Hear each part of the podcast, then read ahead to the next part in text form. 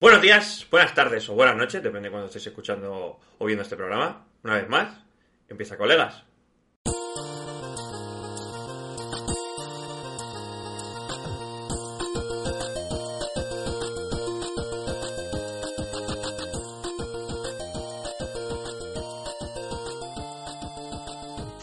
Colegas, programa número 18. En este caso nos ha tocado hacerlo el viernes porque el sábado hay Full Beatle y a mí no me gusta, pero esta gente, esta gente furbo furbo, ya sabéis. Bueno, Entonces, el sábado, no fallamos. Intentaremos no fallar nunca. Que esto, este, este proyecto no saldrá adelante si nos tocamos los huevos. Eh, hoy tenemos un tema muy interesante. Como, no como todas las otras veces que he dicho que es muy interesante. No, no. Hoy, hoy es el más interesante de todos. Hasta que llegue el de la semana que viene. y seguro, seguro que será, seguro que estará guay charlar un ratito con todos vosotros y entre nosotros. Eh, empiezo las presentaciones, como siempre. Mi nombre es Kevin, soy el presentador de este programa. Intentaré controlar un poquito a mis amigos los borrachos. Que hoy, siendo viernes, no creo que estén tan borrachos, pero bueno, nunca se sabe. Y vamos a empezar con las presentaciones de los demás. Eh, con el primero de todos, que es Cristian. ¿Qué tal, Cristian? Hola, ¿qué tal? Buenas noches. Una vez más nos acompaña nuestro ingeniero químico favorito, Jordi. ¿Qué tal, Jordi? ¿Qué pasa? Tengo una nueva marca. Venga, va, di la marca, va. Sí, sí, Actualizamos. hace tiempo, dos- pasé de 2.25 a 2.30 de peso muerto. Ojo, Muy ¿eh? bien. Muy bien. Cinco ¿Qué kilos, hablas, se dice chaval? pronto, ¿eh? se dice pronto, se dice pronto. Se dice pronto hasta que tú los haces, ¿sabes? Que, que- que son 5 kilos muertos. Muy bien, Jordi, así me gusta, batiendo tus marcas. Gracias. Vamos a seguir con las presentaciones. Eh, en este caso, vais a echar en falta a nuestro otro ingeniero, el de la informática. Hoy lo hemos perdido, requiscate y pache, Rafa, como siempre. Cada vez que falla, requiscate y pache. Así que, como no, vamos a seguir con, con nuestro testigo protegido. Ávila, ¿qué tal, Ávila? Buen día, buena nit, buena tarde. Lo saco como costumbre, pero bien. Sí, sí, sí, sí, muy bien, muy bien. Yo lo hago, tú lo haces, perfecto. Eh, y como no, vamos a presentar a nuestro editor jefe. Esta semana no se le ha duplicado el sueldo porque no trabajó la semana pasada, ya que no hubo recomendación, y esta sí que trabajará. Así que se le duplicará el sueldo. De cero a cero, pero bueno, da igual. ¿Qué tal, Rubén? Bien, bien, me ha gustado cómo suena lo de editor jefe, como si tuviese a alguien, ¿sabes? A quien mandar algo. Bueno, pues tú puedes mandar a quien, a quien Bueno, tú quieras pero- que tengas debajo. Si no lo tienes, No es mi problema. O sea, yo ya más no puedo hacer. Y por último, pero no por ello menos importante, vamos Pero- a presentar pero las al gracias a la gente. comandante, colega. ¿El qué? Hombre, hemos tenido aquí un sub de repente. Presento a CEG y a la CEG dará las gracias. Nada, nada, mucho más importante lo que ha ocurrido. ¿Eh, CEG? ¿Qué tal, CEG? Buenas noches. Buenas noches. Mira, Eh, mira, to- es- tío, esto es todo tuyo. Presenta, o sea, dale, dale tu- tus agradecimientos No, no, tú a eres- nuestro sub. CEO, tú eres la voz de este programa. Nada, esto es tuyo, ya sabes. Dale las No. gracias, compañero. Nadie quiere agradecerle. ¿A qué? No, bueno, pues nada. El dinero es para ti, ¿no? Muchas- Pues felicitaciones. Muchas gracias, Pepa Pingu. Muchis- mu- muchísimas, ¿Qué dijo muchísimas el gracias por la... De verdad, es que. Muchísimas gracias por Parece- la sub. Ya, ya te la de agradezco, ya te la agradezco yo porque esta gente no está acostumbrada a agradecer sub. Venga. El otro tonto te ha cambiado el nombre, el otro dice, no, no, yo no soy el CEO, así que yo no doy gracias. Pero bueno, yo te doy las gracias, muchas gracias por apoyarnos. Gracias a gente como tú, eh, este proyecto podrá seguir adelante porque lleva mucho curro y, y seguro que, que nos es de gran ayuda. Todo, todo nos es de gran ayuda. Ya solo con estar aquí, acompañándonos, es, es de mucha ayuda. Así que seguimos con las presentaciones y vamos a seguir con el, con el fiera que ha fallado diciendo el nombre y que, bah, ya sabéis. Pero sitios, despierto desde las 6 de la mañana, ya ni veo.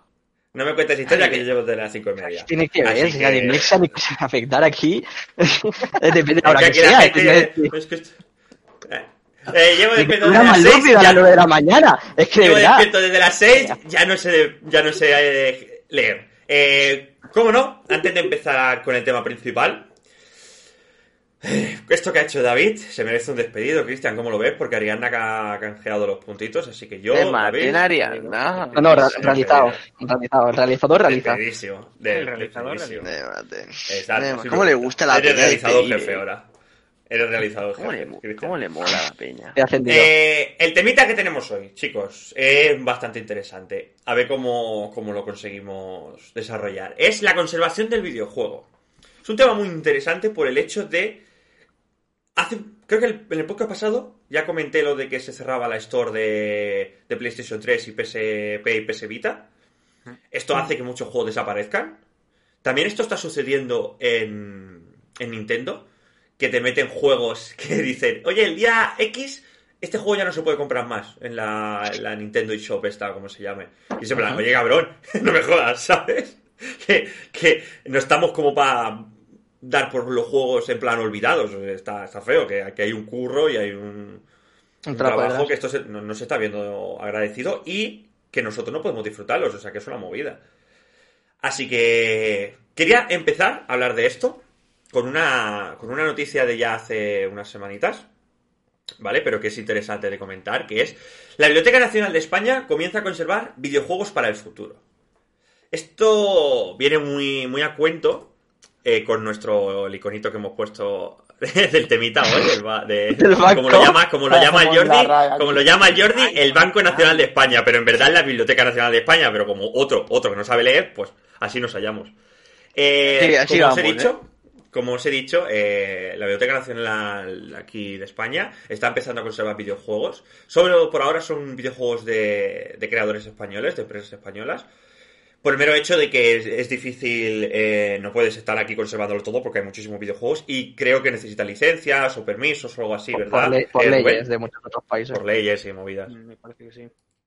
Sí, entonces, por ahora van a empezar solo guardando eh, creaciones españolas, pero quién sabe, en un futuro. Pero a mí eso me da Claro. mucha rabia, tío, porque. Es decir, si nadie hace nada, da igual que se pierda, pero si alguien intenta hacer algo, ya todo el mundo pone pegas, tío. Ya, es, es- Todo es- la, la ley. burocracia, la bro, ley. bro. La burocracia. dinero. Bueno, es como. Es como Claro, la si en gente plan, ¿quieres que- esto? Paga. Es Ya como la. Ya, gente pero- que criticaba que estaban guardando solo los juegos y decían, bueno, pero los juegos no sirve de nada que los guardes. Punto número uno, que eso será para hablar más adelante. Punto número uno, los juegos nuevos, si estás guardando el CD, no te sirve de nada guardar el CD porque igual te estás perdiendo la mitad del juego porque videojuego como servicio, chavales. eh, exacto, y exacto. punto número dos, eh, no vas a tener donde reproducirlo. Es como decía la gente, de, bueno, a ver, eh, ya es más que nada. Y segundo, que siempre habrá gente que lo esté guardando y que a lo mejor si dentro de 10 años Mm. dicen, oye, vamos a empezar a guardar consolas, habrá gente que las tenga para decir, oye, pues mira, guarda la mía.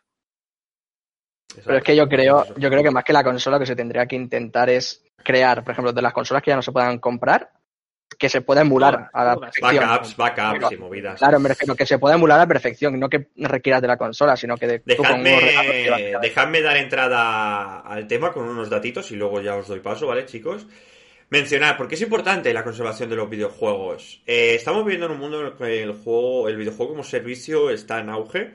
O sea, todo, casi todo puede ser digital, o sea, no hace falta que sea algo Díselo a. Stadia que está en auge.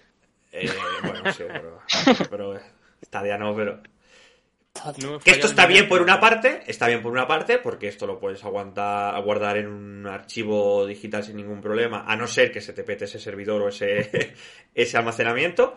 Pero claro, es que la otra forma de conservar eh, algo como unos videojuegos es en formato físico en un DVD o Blu-ray. Y os voy a comentar un poquito la duración que tiene este tipo de, de almacenamientos. Claro, no es lo mismo que un libro, que si tú lo guardas en unas condiciones buenas, ese libro puede aguantarte. El problema es que esto, por eh, cómo, cómo se forma este tipo de, de almacenamientos, son caducos. Estamos hablando de que, por ejemplo, un CD, para de los que utilizaba, se utilizaban antiguamente para grabar música, tiene una duración de unos 5 o 10 años en perfectas condiciones. Sí, Sin grabar, sin grabar, creo que sin sí. grabar, ¿eh? Sin grabar. Si Ah. ya si lo grabas, tiene una duración de 50 a 200. Ah, vale, vale. ¿Vale? Vale, vale. Luego, luego son están... aproximaciones al final. Exacto, son aproximaciones. Luego están los que eran regrabables, ¿vale? Que estos tienen una duración de 200, de, de 20 a 100, siempre grabados, ¿eh? Ya empezamos con los DVDs, que es de 30 a 100 años. Y, y pasando, si queréis, ya paso a la Blu-ray, que es como lo que hoy en día se estila, porque realmente incluso Microsoft utiliza el Blu-ray, que es creación de, creo que es de Sony o una empresa Sí. que compró Sony. La, la algo pat- así. la patente es suya. La patente es de Sony. Eh, estos duran en torno a unos 30, de Es lo 30 a único que hay. 200 años. Vale, ahora se nos, nos está pareciendo una burrada de años. Pero chicos, eh, no os olvidéis que llegará, exacto. Pero Y llegará, juegos, en juegos de los 80, en cuanto menos... Y no por- casualidad no sabes el, En esta, en los esta, en cartuchos esta de que no lo está 64 y poniendo. esto, Yo estoy utilizando eh, la web de nivel oculto, ¿vale? Es, es- es bastante interesante la web, tienen podcast y Mm. tal, y seguro, seguro que vas a ser un rato entretenido, así que echarle un ojo. Y aquí no, no, no, no, yo al menos no lo estoy viendo. No sé si voy. Pero eh, me parece, me- pero es que me Eso parece que los de cartuchos, más, al menos ¿no? los de Game Boy, más- creo que iban con pila interna, ¿no? Que no sé si la podría sí. remover o qué, pero me parece que sí. se, en, que en cuanto pila- se pila de pues sí, una pila redonda así, típica de reloj, Sí. digamos, pero en grande. Que creo que decía, la partida te dura hasta que hasta que se te acabe. que, que la acabe pila. la pila. Y hay gente que se le acababa la pila, eh. Qué locos. Se acaba la pila y ahí se acabó supuestamente lo puedes cambiar, pero creo que tu partida ya no la tienes o algo.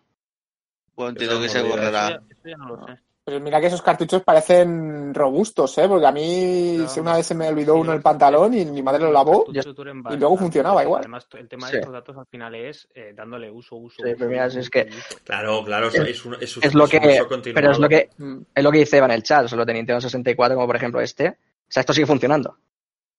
Sí, sí, sí, Si esto es del Sí, 99, Sí, sí, sí, sí, sí, sí. que esto tiene 20 años. Claro, también es verdad que es eso. Aún, aún no hemos llegado al momento en el que los discos y los Claro, cartuchos No, pero claro, de eh, destacar esto, entonces hay que, hay que tener cuidado. Eh, también comentar que hay un museo en Estados Unidos, eh, ¿correcto? ¿Estados Unidos, Rubén? Sí. Creo que sí, ¿no? Sí, eh, que tiene que, que tiene una sección de videojuegos. Se llama Museum de Strong, sí, The Strong, The National Museum of Play. Y tiene una sección de videojuegos donde, donde conservan, donde conservan este tipo de, entretenimiento que tanto nos gusta. Eh, una vez os he comentado un poquito esto, eh, voy a haceros la pregunta de- de- clásica para, para este tema, que es ¿por qué tenemos que conservar o debemos de conservar eh, los videojuegos? Empiezo con, con Ávila. ¿Vale? Que está ahí arriba, está un poquito aquí en la penumbra, como nos han dicho por, por el chat. Así Ya, ya, ya, que coméntanos un poquito, cabrón. Pues, a ver, yo es, es importante porque básicamente siempre se dice que la historia se debe saber para no repetirla, ¿no? Pues yo creo que es importante porque nos puede servir para saber de lo que empezamos y lo que ya se ha hecho y lo que se puede cambiar, lo que se puede mejorar, ¿sabes? Iterar y crear mejores juegos en base a lo que ya estaba. Porque al fin y al cabo, los juegos que salen no son nuevos, por así decirlo. O sea, son juegos que en su día ya existieron como tal, o sea, la idea. Pero ¿qué pasa? Que juntas esto con esto y pum, ya sale. Pero si no tienes ni idea de lo que hubo, eso no lo vas a tener. Entonces es importante por eso, diría yo. Sí, No sé si la verdad es que estoy muy, muy, de- muy de acuerdo contigo. O sea, yo lo, lo veo también muy así. Vamos a. Vamos Lo he escuchado, bro. Con, con la opinión. Sí que lo he escuchado, gilipollas. Vale, vale, A vale. diferencia de ti, a diferencia de ti, yo puedo hacer varias cosas a la vez. Y sé, Sí, que estamos recibiendo, estamos recibiendo un- unos visto. interesantes que me gustaría que Cristian los revisara. Revísate el correo. Cristian, porfa. Y por el momento le voy a decir a, a Rubén que nos comente un poco porque es importante conservar los videojuegos. Yo, bueno, vamos a partir de la base de que, como ya dijimos en un programa anterior, porque los consideramos arte. Y el arte se conserva. No lo dejas que se pudra en una esquina y que desaparezca. Exacto. Para empezar. Y segundo, pues parte de lo que ha dicho el, Ávila. O sea, mm, si tú dejas que eso se, se pierda, llega un momento en el que ya está. O sea, aparte de que hasta cierto punto sí que es cierto que, bueno, ya, ya se dirá más, más adelante, pero es difícil establecer el punto de qué es lo que hay que conservar. Eso, eso lo tenía yo ¿Qué apuntadito. conservas? ¿Qué conservas? ¿Lo- ¿Un CD suelto o haces que de alguna manera se conserve también el, o sea, el código fuente, se conserve todo? Pero ya no solo eso, ¿vale? Eh, ¿qué, qué, qué tipo de videojuegos vamos a conservar? ¿O cuáles vamos a conservar? Eh, eh, por ejemplo, hemos conservado Don Quijote, pero seguramente una novela de una persona no tan conocida eh, en esa época se habrá perdido, ¿vale? Hoy en día, Mucha- ¿por qué, pero por qué, muchos por ejemplo, debemos... famosos. Sí, exacto. ¿Por qué, por ejemplo, deberíamos de conservar el videojuego de Last of Us 2 y no vamos a conservar, yo qué sé, eh, Overcooked, por así decirlo? Yo creo que ¿vale? no es comparable tampoco del todo porque no es igual eh, la conservación de un libro hace 300 años que la conservación de Sí, un CD sí, de sí. Claro. Sí, obvio, obvio, obvio, pero, pero Solo, so- o sea, si ahora hacemos una búsqueda rápida que ahora me encargo yo de cuántos videojuegos hay en Steam, Muchos. Hay muchos. Mucho, mucho. ¿quiere, quiere mucho. guardar todo eso? Porque eso Millones. tiene que ser una locura, ¿eh? Por eso habría que poner unos parámetros que cumplir, que decir, vale, ¿sabes? O, o es que son cositas así. Claro, Claro, si tú eres- luego, Bueno, Sí, eso sí, sí, luego sí, lo sí. comentamos un poco. Aunque que si tú eres la- el ente organizador, evidentemente tendrás que hacer una selección. exacto, una Porque. criba. Claro, es Pero, ¿Y por qué no guardarlos todos? Ahora con todo que hay espacio en la nube. Depende del espacio No que. A ver, el claro. espacio de la nube, el espacio de la nube es espacio físico, David. Claro, ese espacio que tienes que tener. No, No, es- está flotando. joder, ¿no? pero, No, pero no la- hay, almacenes gigantes en, desiertos de Estados Unidos Pero con la- servidores enormes, ¿me entiendes? pero la tecnología va evolucionando y cada vez sí, lo- pero... el espacio físico cada vez es más grande. Sí, pero Ahora ¿quién lo va a pagar esto? Pero vamos a. Vamos Es que, a es que para que alguien lo conserve, es que es como tener un almacén de materia prima, que decir. Claro, Claro, es que esto... No estamos hablando de... de, mm, no sé dónde está, pero hay un, un búnker donde se conservan semillas. semillas. Exacto, donde se conservan... No estamos hablando de un búnker donde se conservan semillas, ¿eh? sí, sí. O sea... Que también hay una que igual- igualmente digo, ¿eh? eso tiene un gasto porque tiene una temperatura, una humedad y todo, ¿sabes? Claro, todo. Eh, pero igualmente, el- la industria, o sea, esto de los videojuegos también tendrá un gasto. Y, y esto es algo que no te está generando un beneficio. Estas cosas no generan beneficio. Esto a quién le interesa, No, eso no. ¿sabes? Por eso, Pero por eso. a ver, puede, puede, ah, si es un museo, o sea, si te montas un museo como el que hay en Estados Unidos, que es un museo exacto, un museo exacto. en el que vas a ver las consolas, en el que vas a ver los cartuchos, en el que igual te dejan jugar a ciertos juegos, cierto Mm. beneficio sí que le puedes sacar, pero Bueno, tienes un modo de Sí, siempre, siempre Claro, puedes intentar sacarle réditos, sí, sí. Y luego eso que iba a decir yo antes, que hay que tener en cuenta también que no podemos depender única y exclusivamente del digital, eh, depende de que de hasta qué punto. Porque el digital significa servidores. Servidores significa que no puedes tenerlo en un único servidor y jugártela todo a que te pase como pasó hace unas semanas, que se te prenda su fuego y adiós datos. Esos datos dejan de, dejan de existir. Tienes que tener Claro. copias, tienes que tener, o sea, Sí. es complicado, claro. ¿eh? Puede venir Steam, cerrar mañana y a tomar por culo. Hablando de Steam, justamente ahora nuestra, nuestra- Yo la voy a considerar integrante, pese a que hoy no está. Sí, Mimi nos acaba de decir por el chat que aproximadamente... Bueno, existen más de 40.000 juegos disponibles en la biblioteca de Steam, tanto de pago como free to play. Tú imagínate. Una burrada. eh. 40, La burrada, 40.000 son 40 juegos. k Es que en cuánto estamos hablando, mejor de cantidad de gigas o bueno, de Claro, teras pero es que o- eso, o eso, la media, la media es... que, claro, es que puede, puede durar... A ver. A ver, a ver. La, mitad, la, la mitad solamente sea Call of Duty, Black Ops 3, que ocupará en el huevo.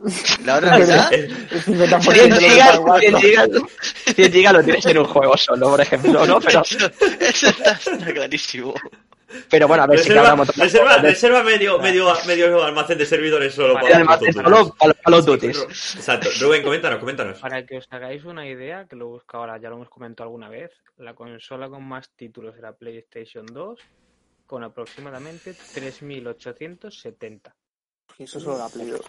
¿Juego O solo? sea, que- Mm. so- o sea, so- en la Play 2 había 3.870 juegos y es la consola que más títulos tiene. Es que recordad que la Play eh. 2, la Play 2, eh, tiene juegos como la petanca, eh. Es una locura, eh. Y la, y la Wii, ¿no? La Wii tenía un Sí. juego de... Eh, un momentito. Kaori, justamente hace, hace unos minutitos que David se ha puesto No, lo- y ha dicho...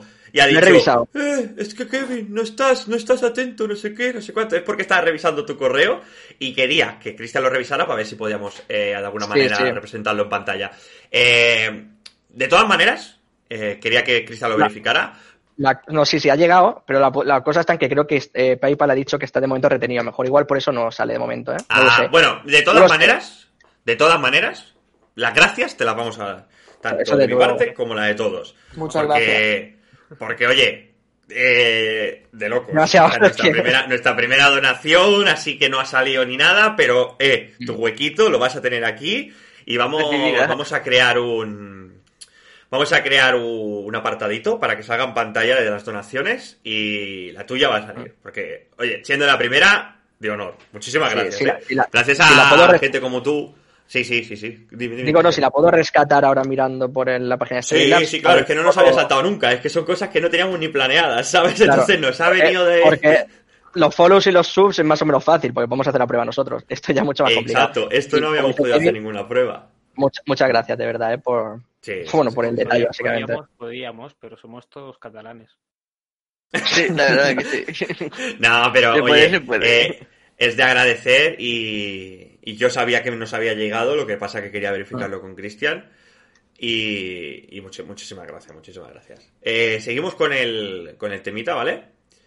Que, que lo que quería comentaros. eh, eh, le tocaba a David decir, no sé por qué es importante conservar los videojuegos. Él siguió la misma línea que, que los dos anteriores. Al fin y al cabo no deja de ser cultura.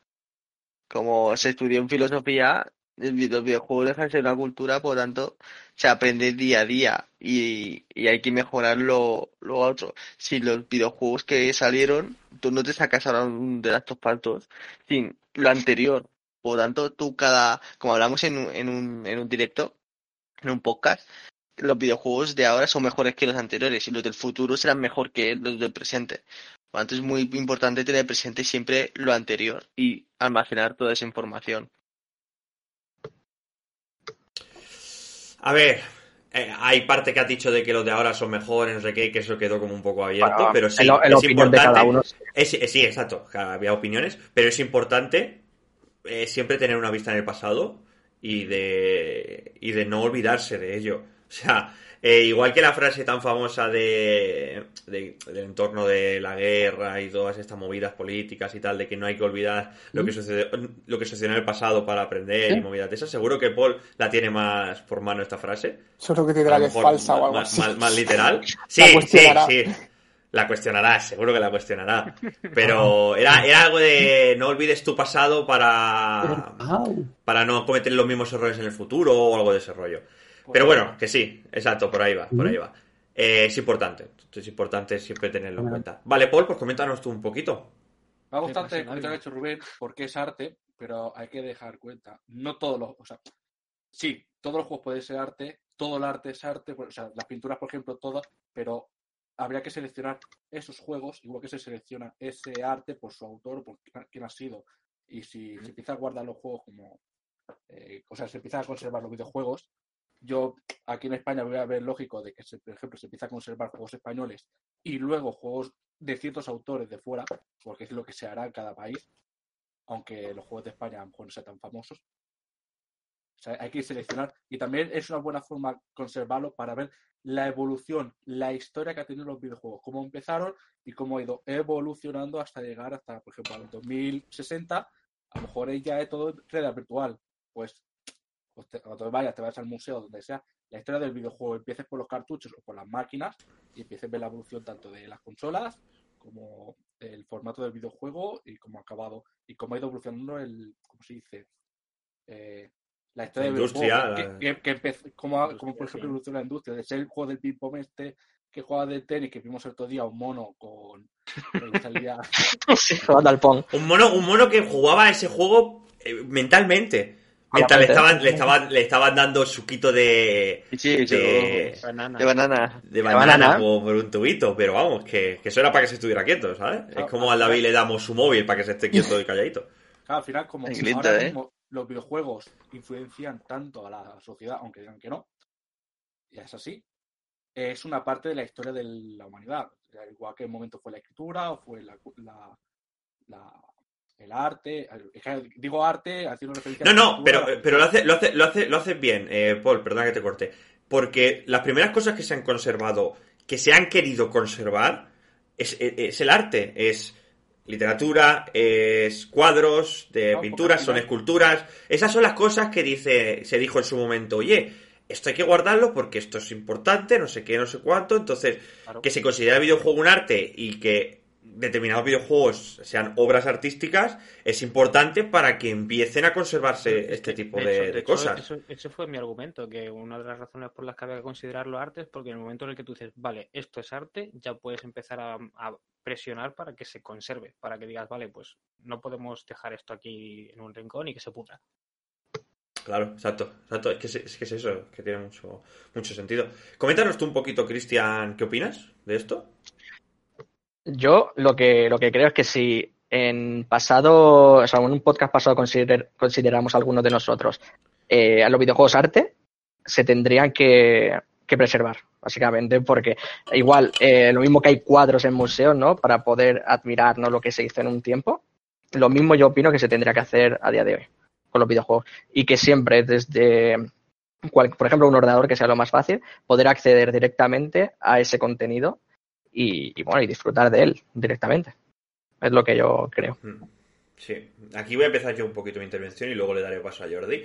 Por el hecho de que, claro, tiene, tenemos el hándicap este de que el- los videojuegos dependen de una máquina. No es como un libro que tú te lo puedes leer en formato papel sin ningún problema. Una obra de arte en plan pintura la puedes ver sin ningún problema. Una escultura la puedes ver sin ningún problema. No necesitas nada para poder disfrutar de ese tipo de contenido. Entonces, los videojuegos sí que es cierto que necesitamos una máquina, ya sea una consola, un ordenador o cualquier de esto. Ahora, ahora te doy paso, Rubén. Eh, entonces, es eso. es ese- eso es uno de los principales problemas. Entonces, ahí Bueno, pero es un poco relativo, ¿eh?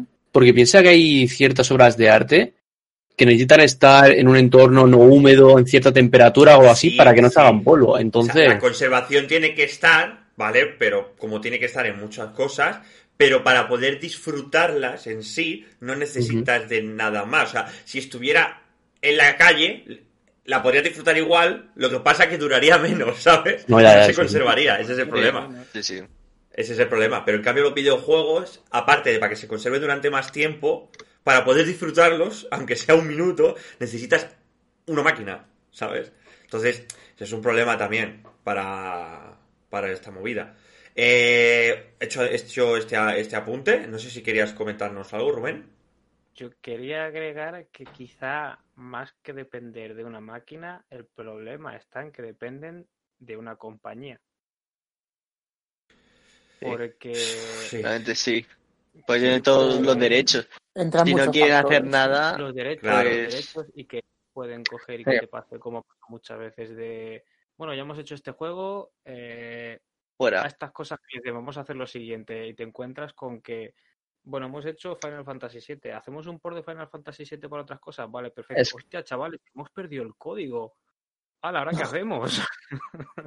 Es, es, es mordida cuando las propias compañías creadoras de, de videojuegos no cuidan de su, de su puta creación. Pierden su propio Y, código. y- y tío, pierden sus cosas, que es en plan, Y- y tronco. de O sea, este que- tipo de juegos que nos digan, bueno, es que fue un Y luego- luego lloran cuando que se lo roban. La gente por lo que se lo pedí. Sí, y sí, vale, sí. No, no, no, que Es que no estamos hablando de- Final Fantasy. Exacto, eh, pero es que no estamos hablando de, de mi persona que ha perdido el trabajo de las plantas eh, regadío, de, de, de- de- de- de- de ¿Qué educación social, de no sé qué, ¿me entiendes? No, no, estamos hablando de una empresa que ha ganado dinero con esto, ha tenido unos trabajadores metidos aquí para crear un, un videojuego y que de la noche a la mañana, cuando ya ha hecho tocotó y ya ha recuperado el beneficio, ya se olvida de lo que ha hecho y se en plan, Mm, tío, Igual, ni que sea guardarlo en un pendrive, tío. Es que, que sea, pero es que, tío. pero es que yo creo, yo creo que eh, lo que suelen hacer muchas empresas es intentar luego vendértelo eh, la siguiente generación siempre que puedan.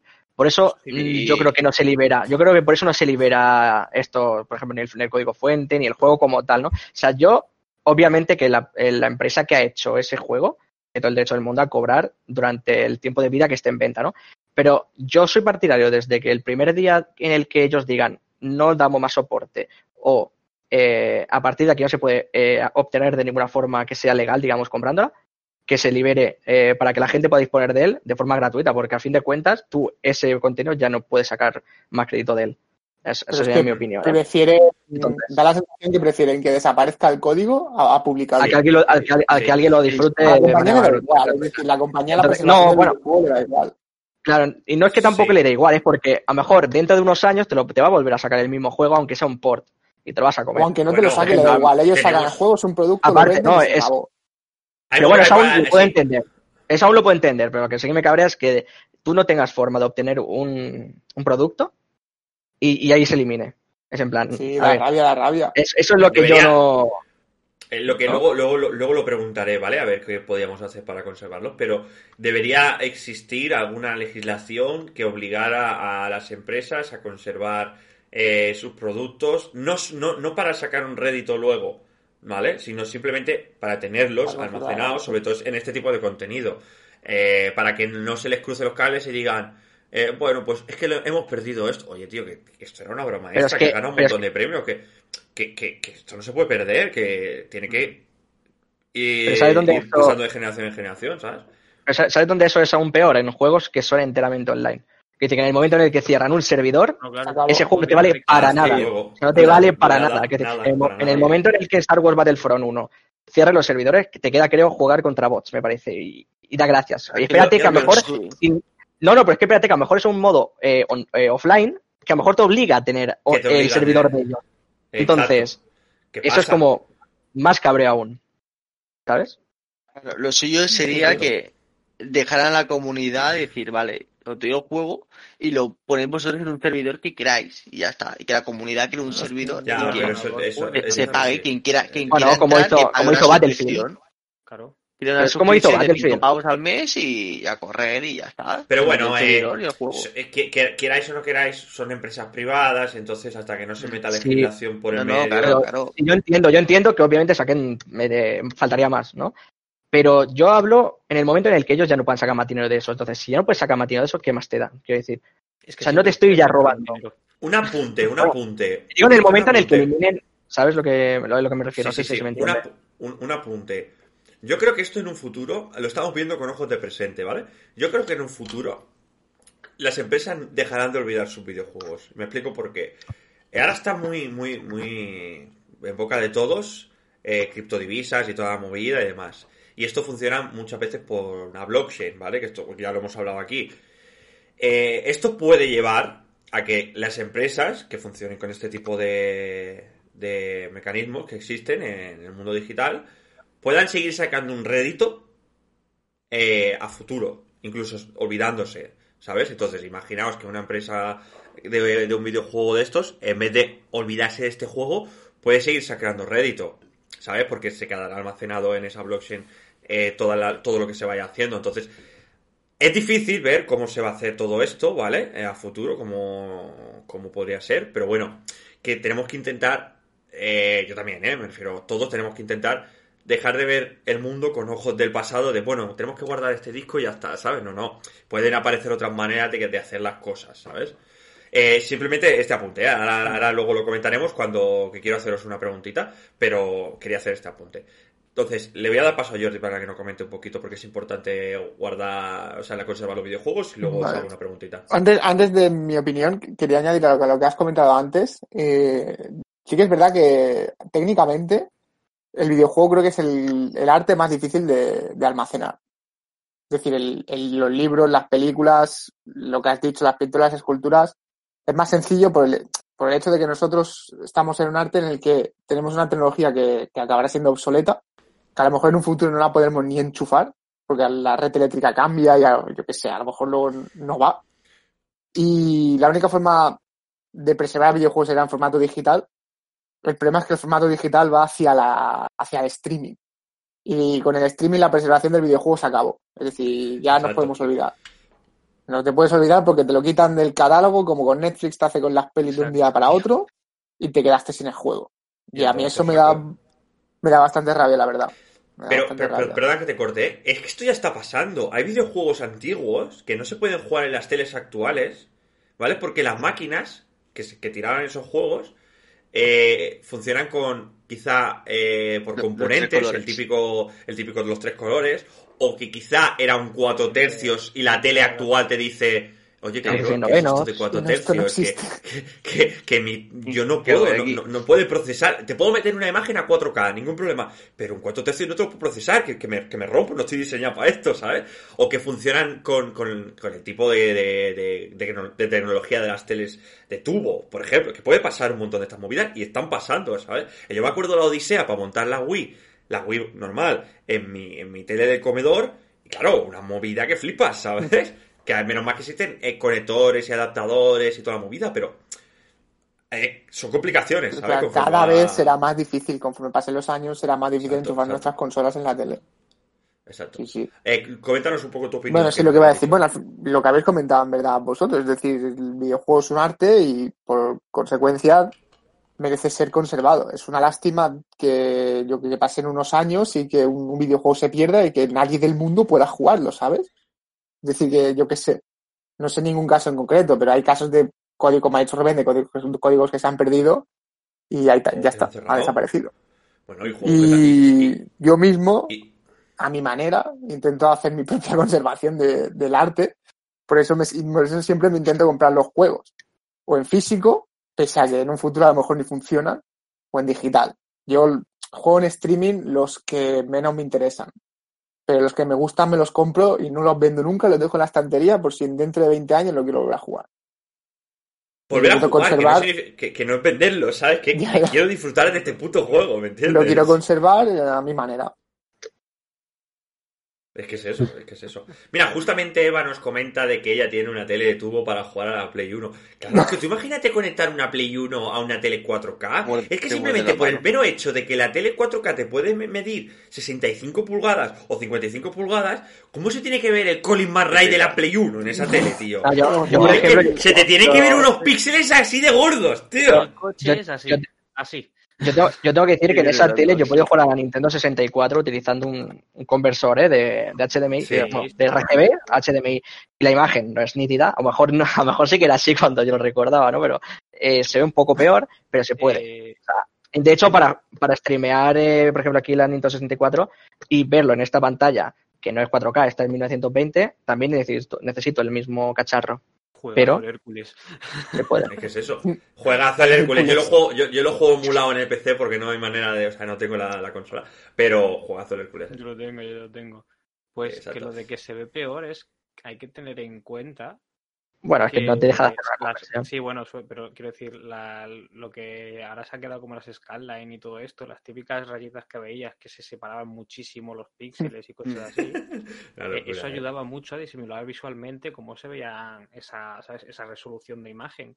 Entonces tú puedes Claro. poner en un emulador de Game Boy o de lo que sea la imagen como la suelta tu móvil y meter el filtro de Skyline. Ya verás como con el filtro de Skyline tus ojos dice, ahora sí. Ahora, Ahora sí me suena. ahora- sí. Esto, esto me suena mejor. Ahora mejor, mejor que Recuerdo- antes era. Eh, eh, recuerdo leer una noticia de un videojuego que no sé el nombre, lo siento. Si lo encuentro ya, ya, ya lo mencionaré por Twitter o algo. Es un videojuego que tiene un filtro que te lo hace antiguo, ¿vale? ¿Por qué? Porque los creadores del juego ah, creen realmente que por el tipo de juego que es, es un- es un plataformas, eh, creen que aplicándole ese filtro para que se vea como, como, como se veían antes, y, eh, comentar qué es como se veían antes. Recordad, o sea, ¿recordáis en las teles de tubo cuando pasaba la luz así todo el rato, ¿sabes? Pues estas mierdas se ven en el, en el juego, ¿sabes? Lo han hecho en formato filtro para que recordemos, o sea, para que pensemos que estamos jugando en ese tipo de, de dispositivo. me- Y la verdad es que le queda muy bien ese filtro. O sea, realmente tienen mucha razón de, de decir, vale, le hemos añadido este filtro por si quieres disfrutarlo como se disfrutaría en una consola antigua. Y, y está muy guapo, ¿eh? O sea, O sea, está muy guapo. No es exactamente lo mismo, pero yo recuerdo que creo en el Soul Silver y Heart Gold te daban un objeto para que escucharas la música como en los juegos originales. Que creo que se llamaba lector GB, GB, lector GB Bueno, o lector incluso- GB, creo que se llama. Eva, que Eva no nos es la comenta imagen, de, que, de pero- que hay muchos pero- que, que hacen esto. Incluso, mira, Hotline Miami, Ratchet and Clank. Mm. Pues es que la verdad, que esto, esto es muy Cuphead guay. tiene ¿eh? un filtro de No está, no está de más, realmente no está de más, ¿no? Que te pongan ahí un... filtro, Un- sí, no tiene un mucha filtro, porque luego tú o lo activas o lo, o lo activas o lo desactivas, ¿no? Claro, De hecho, creo que el más reciente que a mí me suena, creo que es el Ghost of Tsushima, que puedes ponerle un filtro para que parezca las Sí, películas antiguas. una película antigua. De Que creo que te ponen bandas negras y te lo pone como así, sí, un japo, no sé quién, ¿no? No, no te sé decir, no te voy a Kurosawa engañar. o algo así, no me acuerdo. Ni idea, como, seguramente. Y lo pone como en blanco y negro y como, creo que con bandas negras, Sí, algo sí. así. Está guay, pero lo quita al momento.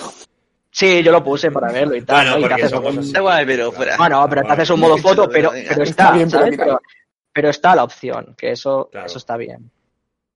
Es que es así. Vale, chicos, pues que os quiero hacer una, una preguntita, ¿vale? De ¿Qué podríamos hacer en, manos de quién está eh, la conservación de, los videojuegos o cómo podría entrar el Estado o organizaciones eh, internacionales para, para toda, toda esta movida? Eh, empiezo yo, ¿vale? Por ejemplo, comentando lo de la idea esta del de Strong National Museum que nos ha pasado antes Rubén. Me parece una buena iniciativa la de tener un museo en el que la gente pueda ir a ver. Entonces recibes un dinero para poder invertir en conservar ese tipo de contenido. La verdad es que lo veo muy bien. Pero también añadir que estaría muy bien que los estados, igual que conservan, tienen museos de arte eh, como cuadros y esculturas, también se acordaran de los videojuegos. Por parte del, del Estado. Pero no solo de guardarlos, sino de impulsar a las empresas creadoras de videojuegos de no ¿Le abandonar sus, sus, sus creaciones, ¿sabes? Entonces, Incentivar. esto la verdad es que... Exacto, incentivar o algo de decir, oye, escúchame, eh, esto en un futuro es importante mantenerlo y tal, y si tú no quieres guardarlo, pues oye, pásanos un archivo, o pásanoslo de esta manera, o no sé qué. Algo así. Te- Se tendría que meter la, la- la parte del Ministerio de Cultura y todas las movidas estas, o sea, a mi parecer, ¿eh? Bueno, a, a día de hoy, ibas a hablar, Rubén, No, no. No, no, Ah, vale, vale, a día de hoy eh, depende absolutamente de la comunidad. Es decir, quien se está encargando de esta tarea es la comunidad a día de hoy. Exacto. Es que se- En un futuro a lo mejor es lo que tú dices, quizá es más fácil de almacenar, o vete tú a saber. Sí, pero actualmente la, la comunidad, la comunidad. comunidad hace más Pero- que, que la empresa. Y a corto la plazo no hay de que vaya a un cambiar. juego y lo mejora. Sí. Bueno, la empresa abandona el juego, lo, lo tira, lo desecha, la comunidad lo, lo recoge, lo mima, lo transforma y te da un mejor producto que la propia empresa. Sí, a veces Que sí. si no fuera por la comunidad, este mundo se ha ido a la mierda. Porque Pero hay las que tener empresas cuidado. lo desechan, como si fuera Hay que basura. tener cuidado, ahora, ahora te doy paso, Rubén. Hay que tener cuidado con la comunidad del hecho de, vale, yo voy a conservar los videojuegos. Venga, va, chicos, yo todos los videojuegos de coches los voy a conservar, no sé qué, no sé cuánto. Luego, dentro de 50 años, te lo venden. ¿Sabes? En plan, no le podemos dejar, sí. no le podemos dejar a los particulares Joder, sí, una, sí, una tarea la cual luego se puede convertir esto en la puta jungla, ¿sabes?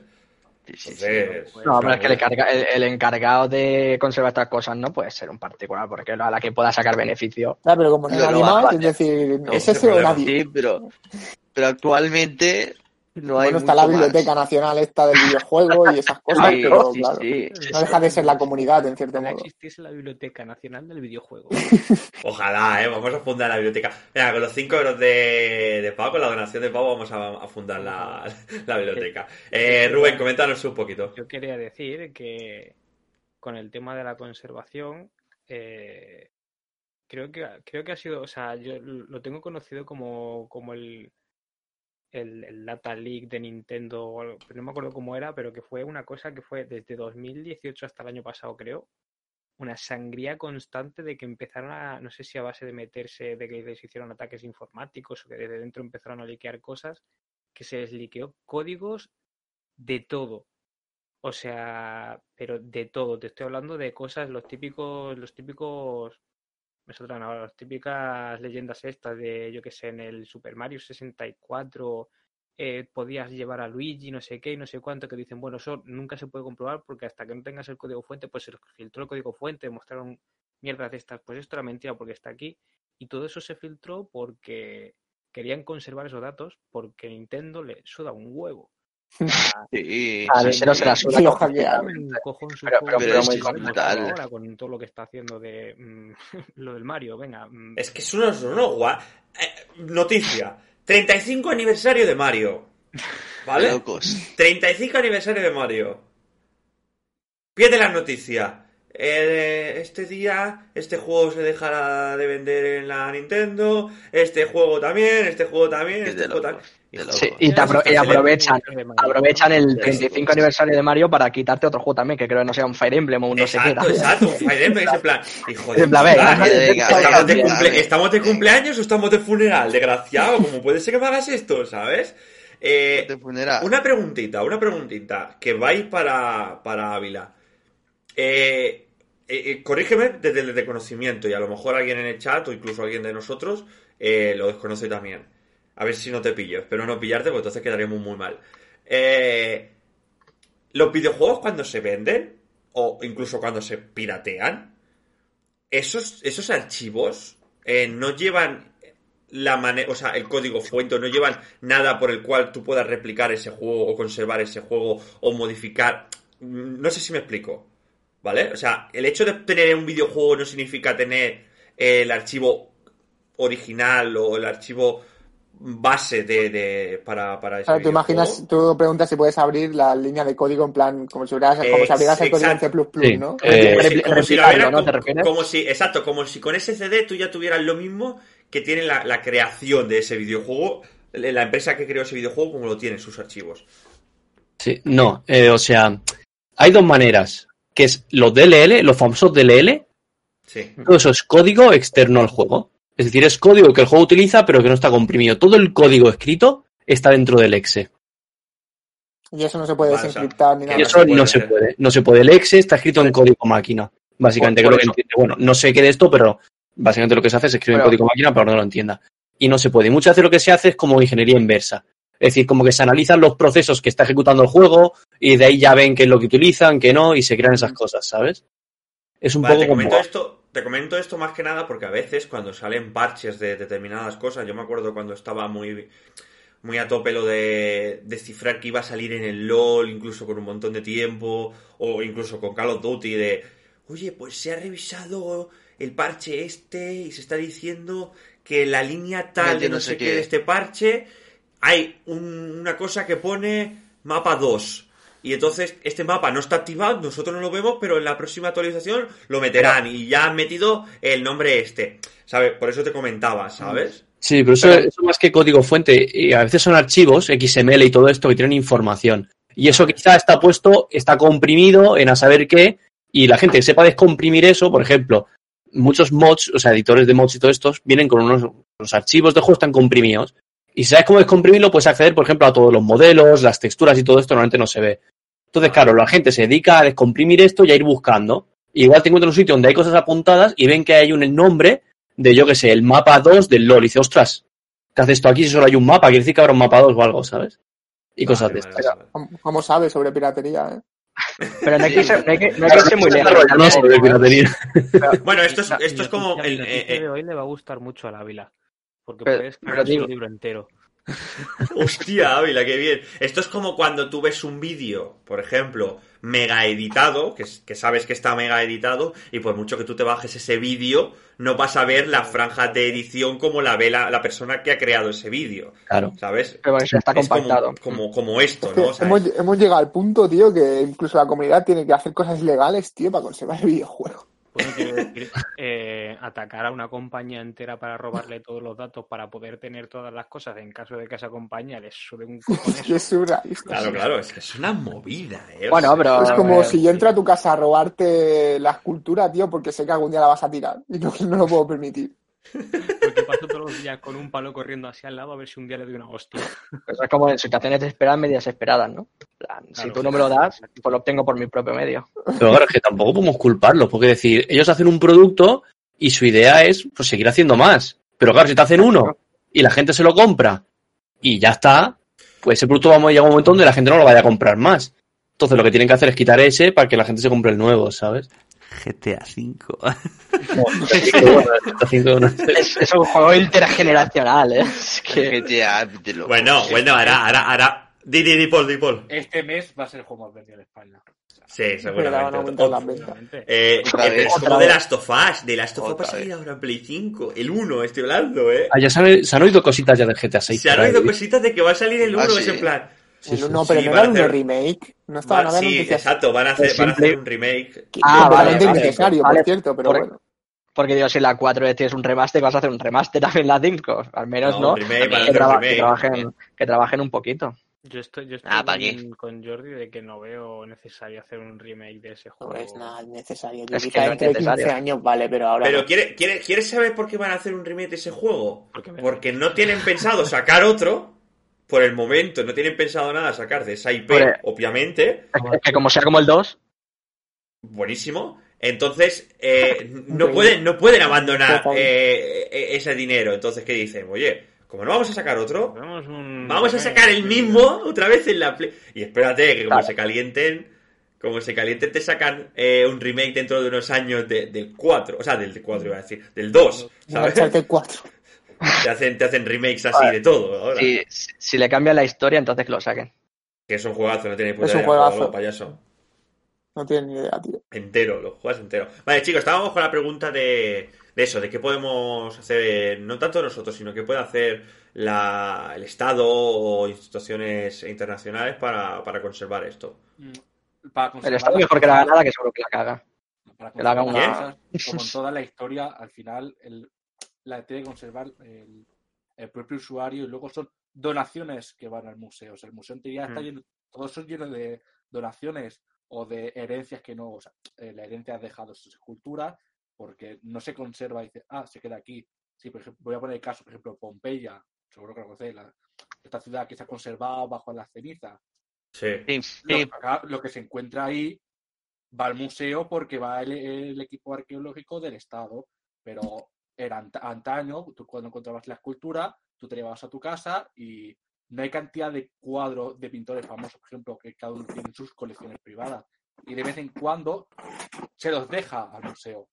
Sí. O sea, Bueno, y si no, y si no viene Gran Bretaña y te dice, oye, ¿por qué tienes cosas egipcias aquí En eh, el Reino Unido? ¿Esto, esto qué hace aquí? ¿Cómo Claro, aquí.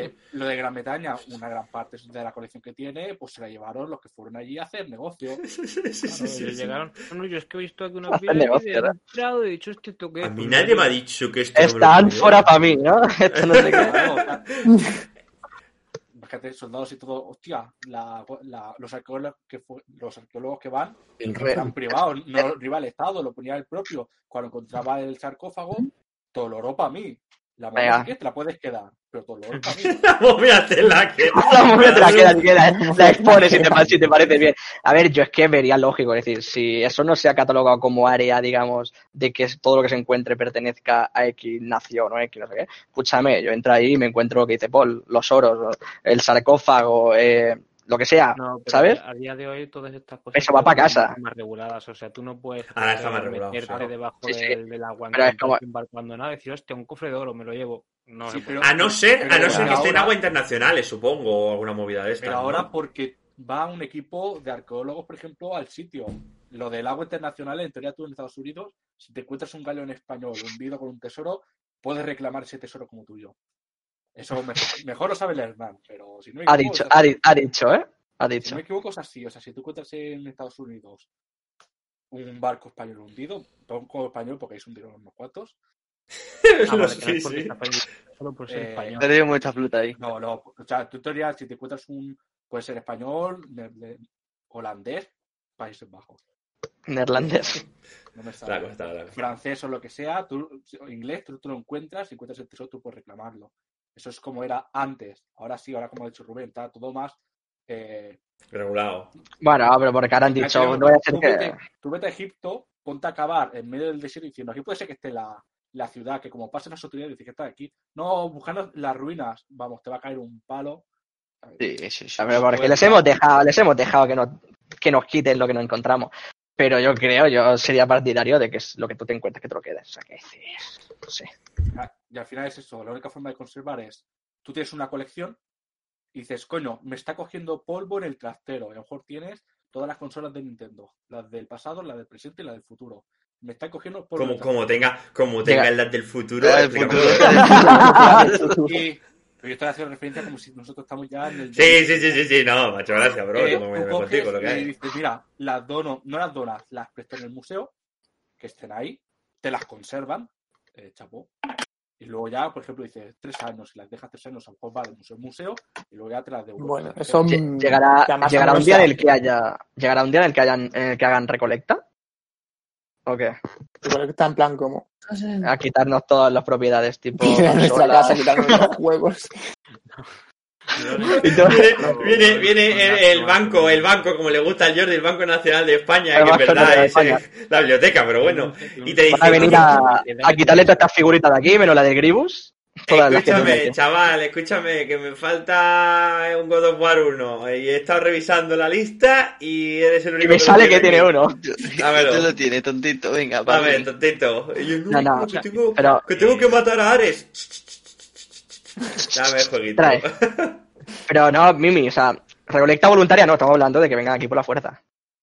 me quiten mi jueguito. No creo, no creo que lleguemos a ese extremo. Yo me imagino, yo me imagino al Estado intentando quitarle el videojuego a, a cualquier videojuego al Jordi y el Jordi volviéndose loco, completamente loco sacando el humo por la boca, ¿eh? y diciendo que me vas a robar qué. No tienen ni puta idea. Chalao, completamente chalao. Y rompe una trompeta de cerámica. Sí. ¿Qué querías comentarnos, Rubén? Que digo que yo, o sea, en otros temas no sé, pero yo porque lo estoy mirando, sé que tú puedes, o sea, tú tu coche, si cumple ciertas condiciones, tú puedes matricularlo como vehículo histórico, ¿vale? Sí. A los Pues 20 una- años. Y solo puedes sacarlo fin de semana o algo así, creo que es. Echa a los no, 20 años. no, No, no, no, no. no. Puedes sacarlo cuando quieras, bro, tu coche. Claro, claro. claro. No, si, lo- si lo catalogas como histórico, no, no. no, no, no, lo puedes sacar cuando te salga la polla. Pues que tú de quieras, estoy kilometraje. pagado tuyo, joder. Por el tema de conservación, tú no puedes hacer Hostia. mil kilómetros al, al año, pasas a lo ¿Pero te pagan algo? Eh, No, no pagas tú. Ok. Exacto, no pagas ciertos impuestos y te ahorras. No, es más barato pero, todo. pero una de las cosas que, que te meten es que a ti te pueden reclamar el coche para eventos o para según qué cosas. En plan, Mm. te pueden decir, oye, tú tienes tal coche, eh, vamos a hacer Mm. una exposición de, de este tipo de coches, necesitamos tu coche. Compramos tu coche, compramos tu coche, compramos tu No, coche. no, no es, que, no es que te lo compren, coño. Ya, ya, ya, ya, ya. Quedan para siempre, simplemente a lo mejor hacen un evento de un fin de semana, pues tú tienes que ir y Mm. dejar tu coche ahí, en plan, venga. Bueno, Tú imagínate- como el- Tú imagínate, Pero- perdón, perdón, imagínate a esa Eva en su tele de tubo, jugando a la Play 1, a yo que sé, al Tony Hawk, por ejemplo, y que le pique la policía aquí a la puerta y diga, escúchame, déjame un momento. Quitamos la. Luego te... No, pero que estoy jugando, déjame... Déjame un momento. Luego, luego te lo devuelvo, Eva. Que nos la no, llevamos. no te preocupes. No te preocupes. Bueno, en, lo- te lo en los juegos ya se hace eso a veces, es decir, por ejemplo en la Barcelona Games Week había una sección de retro que la gente, no sé cómo funcionaba, pero creo que era quien quisiera podía dejar su consola, la ponían allí y tú podías jugar. Es decir, que Bueno, eso de la Dreamhack, Es- eso. Es un poco... no Es es un una poco sección retro donde había un montón de consolas Sí. retro y tú podías llevar la poco- tuya y ponerla de exposición y la gente podía jugar con ella. Es un poco lo que hacía Pin Flaco. Nuestro Pin Flaco. de- A ver, no es Pin Flaco, gente. Es que se parece El Pin Flaco de Garense. Pero era, era, era un, un hombre que tenía un bar gamer aquí en Terrassa. Bueno, lo- tuvo dos. Todos mu- murieron. Eh, que tenía consolas, pero retro incluso. Tenía en plan. Y, recrea- y recreativas, y, y tenía unas cosas, tenía hasta todo, tenía todo como lo, Tenía- como lo que había en el Blue Center, ¿sabes? Las típicas máquinas donde está la consola dentro metida en un, Sí, ¿sabes? Con, sí, que, sí, que es como un armatoste así con pantalla Y todo- incluida y, todo, junto, ¿eh? eso, todo eso era suyo, tío. Sí, Sí, increíble, en verdad. ¿eh? Eso que está trabajo, ¿eh? A la Creo conservación. que este tenía una copia de un cartucho de Zelda dorado o algo así, o un cartucho normal y firmado, Es que realmente él era una cosas. persona que conservaba estas cosas, lo que pasa es que se le fue la pinza. firmado Pero, por eh, Miyamoto. Pagaba a sus trabajadores. Vaya tela.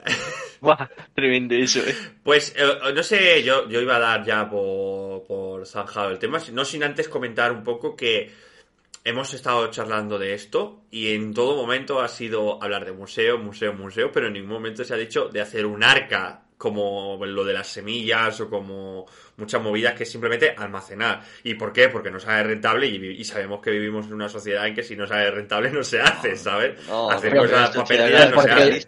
Pero yo no, yo no me pero yo es que no me imaginaba como museo, yo me lo imaginaba más como una bóveda, ¿sabes? En plan ahí todo Bueno, un arca, una bóveda, sí, pero eso no tiene un rédito, eso no sacas un beneficio.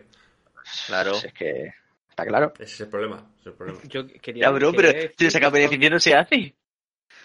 Con donaciones, ¿eh?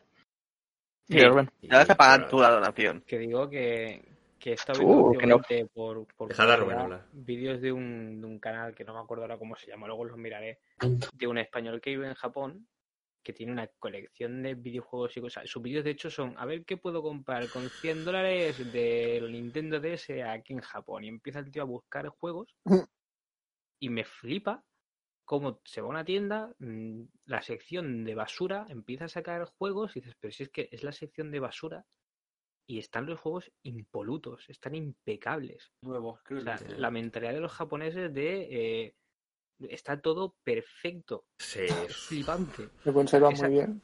Claro, claro, esa, esa gente no tendrá ningún problema el día de mañana de decir, venga, pues vamos a guardar una copia de cada uno de estos porque te vas a cualquier puto supermercado y tienen 30 de esos juegos que están perfectos. Pero como como los japoneses tengan que guardar sus juegos.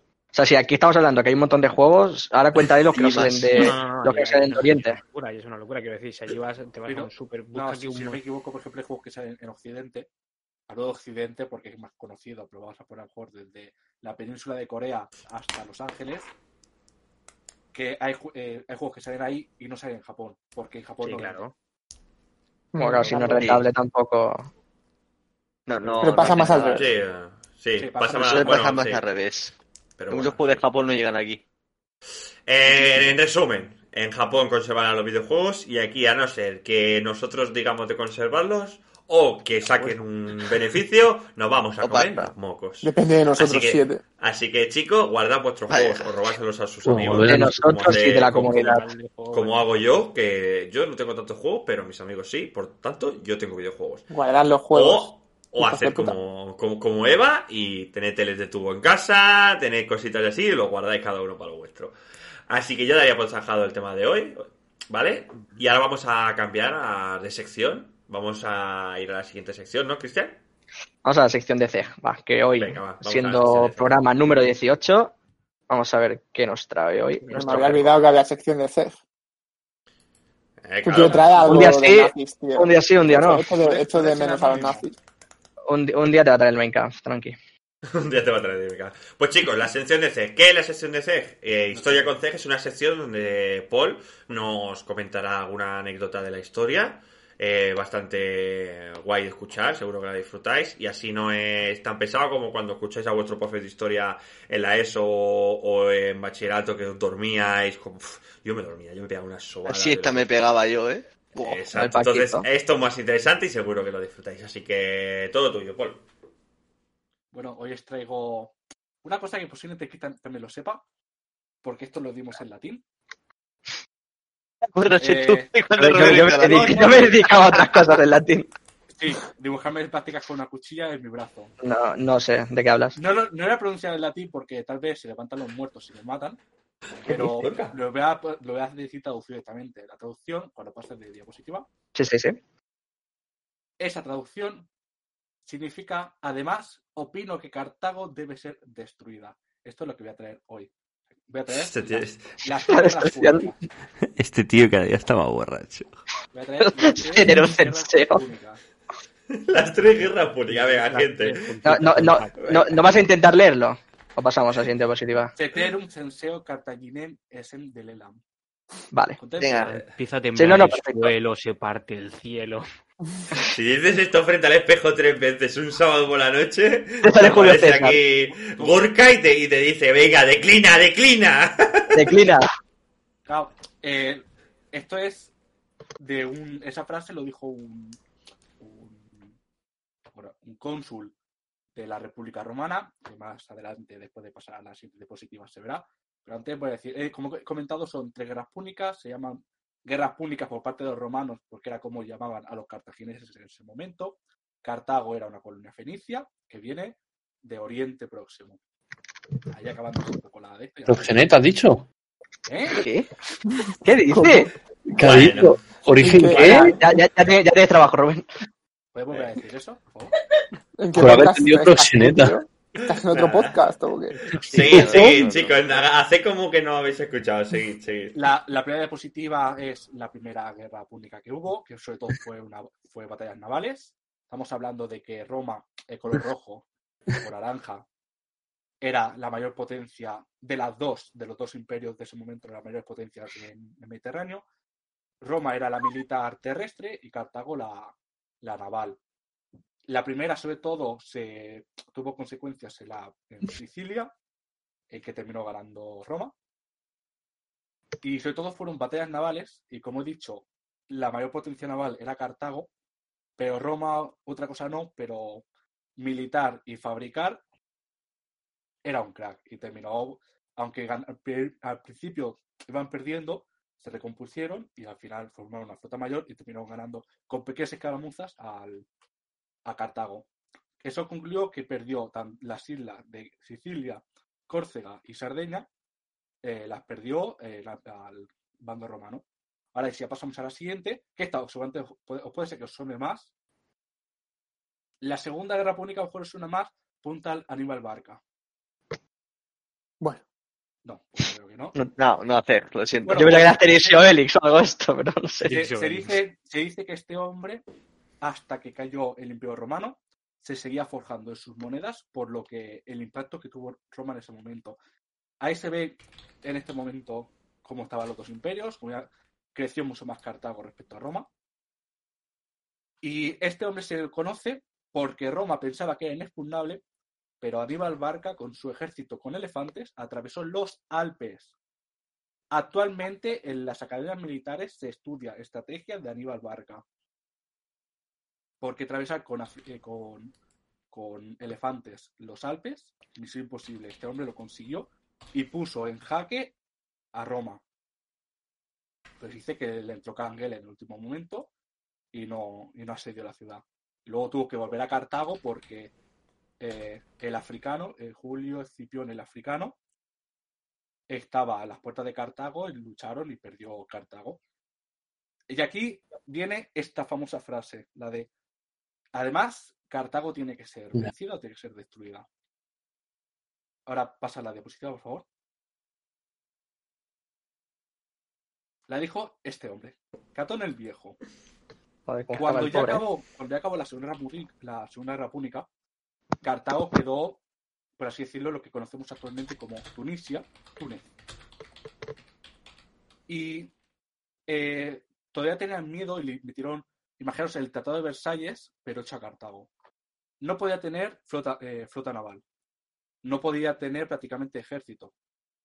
Eh, le tenía que pagar cada año, creo que son cua- eh, 40 talentos de oro o 200 talentos, talentos de plata a, a Roma. Talento se llamaba. Sí, la en ese momento. Qué guay el nombre. Eh, ¿Qué pasa? Eh, ya la gente se relajó, pero siempre se escuchaba gente decir, pero Cartago tiene que ser destruida porque se va a volver a levantar. ¿Qué pasa? A Cartago le dijeron una cosa, tú no puedes declarar guerras. Si declaras guerra, primero tenemos que dar nosotros el visto bueno. Nunca pasó. Y por eso se ocasionó la tercera guerra púnica, que fue ya la última. Eh, esta gente, estos senadores, eh, sobre todo dirigido por este hombre, no sé, así me ha parecido muy divertido. sí, eso, tío. fondo. Este, el Catón el Viejo, o Catón el Sabio, también se le puede nombrar, o mayor. Eh, ¿Cómo decirlo? Eh, era anti-Cartago, que siempre se dice que en todos los discursos, aunque no tuviese nada que ver, decía, pero además Cartago tiene que ser destruida. Hostia puta. Tenía una La obsesión. peña, tío, en la O- o- historia. esta noche se cena pollo y además Cartago Y, y además, y además para todo, ¿eh? No, ¿Qué pasaba? Esta gente al principio lo, lo, lo metía como locos. A ver qué decís si es- está destruida. Claro, Cartago, al no tener flota naval y prácticamente no mucho ejército, se convirtió en una metrópoli de comercio y se convirtió en, el- en la ciudad más rica a base de comercio. Pues esta gente empezó otra vez a, a subir el, el tono y al final la mayoría del Senado de la República Romana cuando tengamos la oportunidad le declaramos la guerra a Cartago. Pero el nieto del africano, de Julio Escipión el africano, dijo que no. Que para qué coño tenemos que ir otra vez a Cartago si Cartago ya estaba destruida. Y pasó una cosa que en Cartago, al lado de Cartago, había un reino que se llamaba el, rei- el rei- el reino de Numidia. Y esto atacaba a Cartago, pero Cartago no podía atacarlos porque, como he dicho antes, le tenían que pedir ayuda. Oye, quiero atacar a este reino, ¿me dejas? Roma decía, no. Hasta que se cansaron y Cartago declaró la guerra al reino de Numidia, que estos eran aliados de Roma. Y ya, pa, este hombre tuvo el casus belli que quería acabar con Cartago.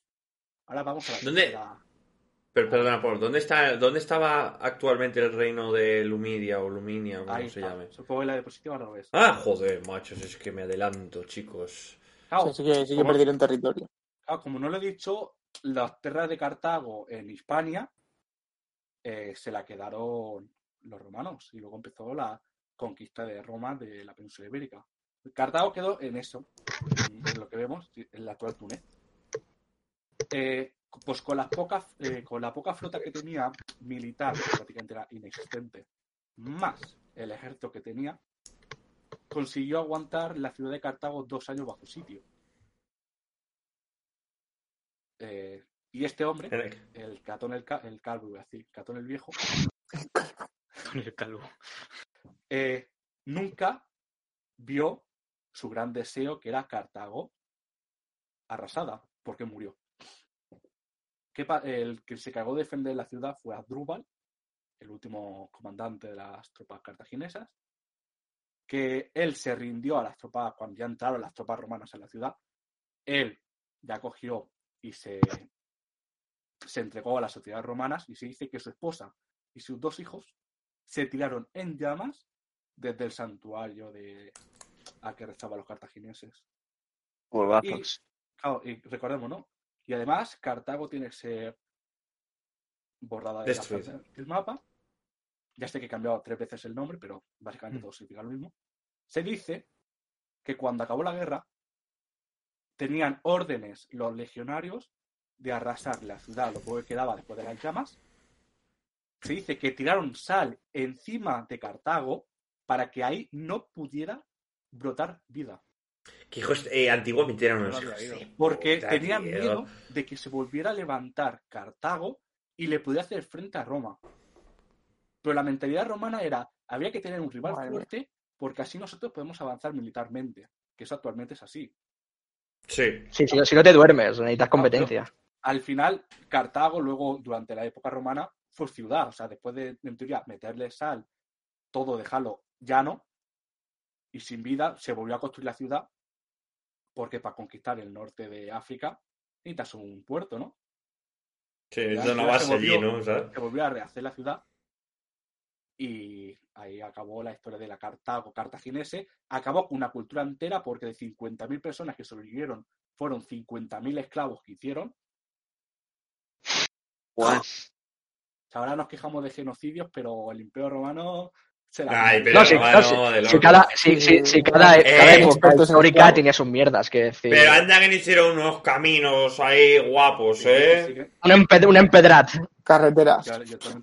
Y ahora- y si me equivoco, he puesto dos últimas diapositivas, que es la ciudad de Car eh, bueno, lo que fue perdiendo Cartago en las tres guerras de en las tres guerras, ¿no? Como de diferentes colores, el verde clarito en la primera, luego viene la, la península ibérica, y luego la siguiente. Mm, mm, mm. Esta es la Cartago eh, del Imperio Cartaginés. Como eh, diferente a la época, en se dice que fue la primera civilización, en- en- como tenía que vivir mucha gente en la capital, en empezar a construir edificios. En teoría antes eran casas de un único piso, porque no sabían construir más para arriba. Y se dice que luego Roma copió el mismo modelo de Cartago, que es empezar a construir edificios porque no puedes albergar tanta gente. Y también una anécdota de esta ciudad es que los campos de conreo, aparte de estar fuera de las murallas, también había dentro de las murallas para en caso de que estuvieran sitiados, que pudiera durar más tiempo. Y ahora, eso, yo hay otra diapositiva, quiero que os fijéis en el puerto, o sea, todos atentos en ese puerto, que es el puerto militar. ¿No te has pasado? Eh, No, es como puedes ver, esta es una imagen de la ciudad de Túnez. Actualmente, ese es el mismo puerto de Cartago. Igual está, ¿eh? Sí, sí.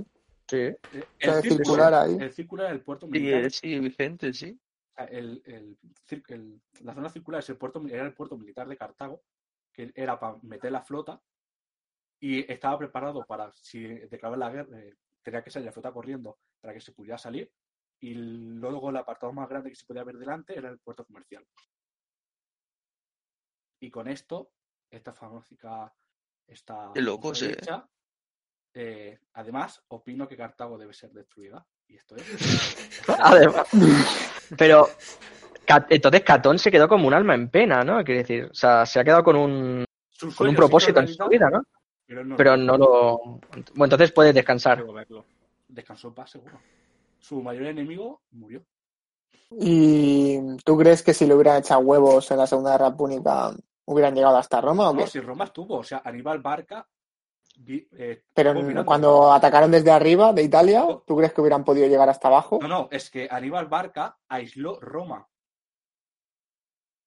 Puto O nivel. sea, pero el problema es que cuando Aníbal Barca pidió refuerzos a Cartago, oye, envíame tropas que estoy a punto de asediar Roma, se dice que tanto Aníbal como en ese momento el que mandaba en Cartago le entró el canguele y no quiso. Hijo de Tururú.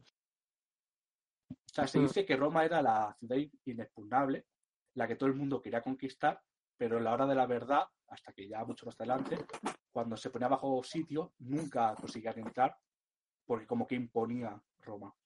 Es que tienes una locura en verdad invadir una ciudad como Roma en aquellos entonces, ¿eh?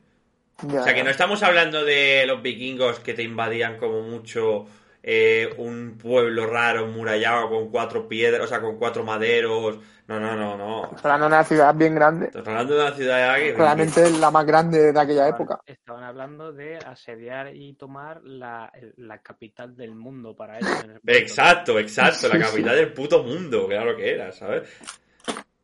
Una locura, tío, una locura. Bueno, y no sé si sabéis que Cartagena es la antigua ciudad de Cartago Nova o Carhadas, como se llamaba anteriormente. Sí, lo de Cartago Nova sí que lo sabía, el otro Ok. no tengo ni puta idea. Algún día, en una de estas secciones, Zeg, que por cierto, muchísimas gracias por, por hacerla, algún día a, a ese chico que está ahí muy interesante mirando la pantalla le haremos un examen a ver si se ha enterado de algo, ¿eh, David? Perfecto. ¿Eh? Exámenes Porque- del podcast. Yo creo que si te hacemos un examen algún día de estos, tú en plan... ¿Qué? ¿Ca- Sí. ¿Carta qué? Sí, sí. Eh, eh, era Julio César, ¿no? Algún día, algún día. Era este tontito de Asterix Obelix, ¿no? Era, era ese. Era algo Era. así, sí, algo así, algo se te ha quedado por ahí. Sí, de lo que he dicho yo, que he equivocado seguro. Ha escuchado a Teresioles y ha dicho, venga, esto es Venga, retener. venga, venga, que me suena, ¿no? que me suene. Vale, pues muchas gracias por, por, la, por la sección Muy y yo pasaría, pasaría A a la la noticia. siguiente, ¿no? ¿Sí? ¿Pasamos a noticias? hacemos así. Perfecto. Pues Noticias. pasamos a. Hoy os, hoy os traigo una noticia que es que vuelvo el modo mercenarios que existía en Resident Evil 4 y volverá en Resident Evil 8 Village, ¿vale? Este modo, a ver, no era un modo que a mí me apasionase mucho, es para explicar de una forma, ¿no? Te, te metían en ciertos escenarios, ¿no?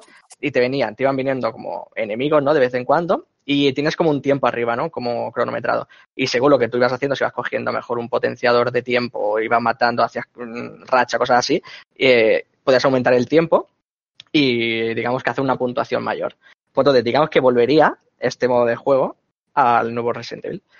Y, pero se ve que tiene como unos cambios, que ahora se ve que hay como una tienda, no sé. A ver, yo lo probaré, pero sí que es verdad que no era un modo que a mí me apasionase. Yo no yo sí que llego a ver existía. gente. Sí, o sea, em, yo llego a ver vídeos de gente haciendo locuras. Que decía, yo me metía, por ejemplo, y se me acababa el tiempo al momento. Hay gente haciendo unas cosas, que si matando no sé cuántos zombies, cogiendo. Bueno, se, se sabe de memoria realmente. Se sabe de memoria dónde estaban todos los power-ups, por así decirlo. Y bueno, que para el que le guste el modo, yo creo que es una muy buena noticia. ¿Cuándo sale el Village este? Creo que por mayo, mayo. si no me equivoco. ¿eh? ¿Puede ser? Para El cuando 8, el pues, salga, internet no. está ya inundado de porno de la señora esta gigante. Sí, la a la peña, la peña se le está yendo la castaña con esta señora, ¿eh? Que de hecho esa señora está muerta, ¿no? La actriz de doblaje. Bueno, pues no sé, ¿Oh? no lo sé. O sea que más, más turbio es aún, ¿no? A ver, muerta el personaje en el juego, a lo mejor sí, ¿sabes? Pero, Sí, no, pero la actriz de doblaje creo que también.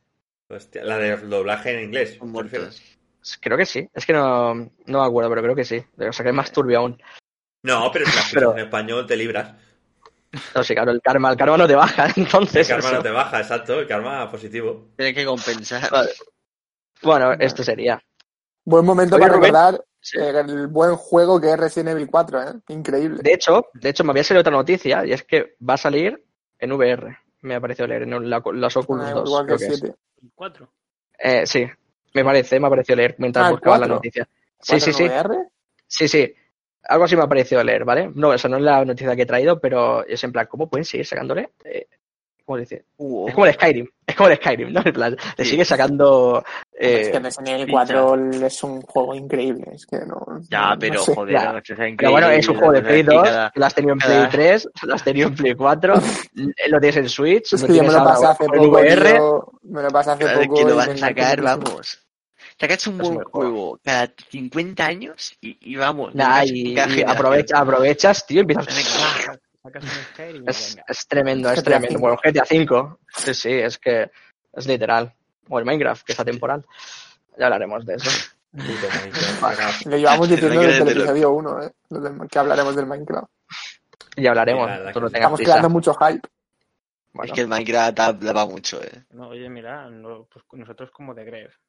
Algún día hablaremos. De un Tardamos un de año en hablar.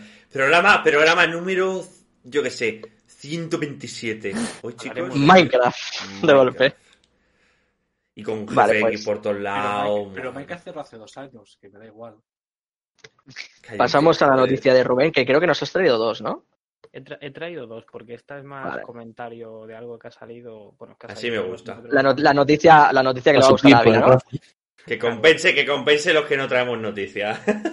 o sea, la noticia básicamente es eso, que hay un brasileño que lleva unos años trabajando en una especie de enciclopedia del RPG y el tío lo iba compartiendo gratuitamente y aunque lo tiene ya listo para, para poner a la venta y demás, sigue estando gratis, o sea, lo sigue habiendo puesto gratis. Y tiene ahí el enlace para descargarlo, son no sé si 500 o 600 páginas, es como una Dios. especie de historia desde el principio hasta el final. Es una locura la cantidad de juegos que tiene metido. Encuadernalo. Y luego ahí también un enlace al drive de las imágenes que fue capturando Sí. para hacer A esto. ver. Y es una burrada. Todo esto, ¿Son ¿no? imágenes de juegos A existentes todo esto te refieres, ¿no? Sí, sí, sí, sí, Sí, hay, un hay montón de cosas, ¿eh? Claro, están por carpetas por cada juego. En cada juego hay no sé cuántas capturas. Es... La puta. Dios santo. Este es el Borderlands, ¿no? Sí. Joder. La peña, pues, se ha tomado tiempo en, en recopilar todo loca. Esto. Hombre, La está muy quemada. Esto es trabajo de conservación al fin y al cabo. O sea, Sí, sí, sí, este, sí, este hombre sí, es un héroe, tío. dos juegos para hacer una Mm. enciclopedia de la evolución del, del RPG. Solo del RPG. Tremendo, tío. El tío está malito, ¿eh?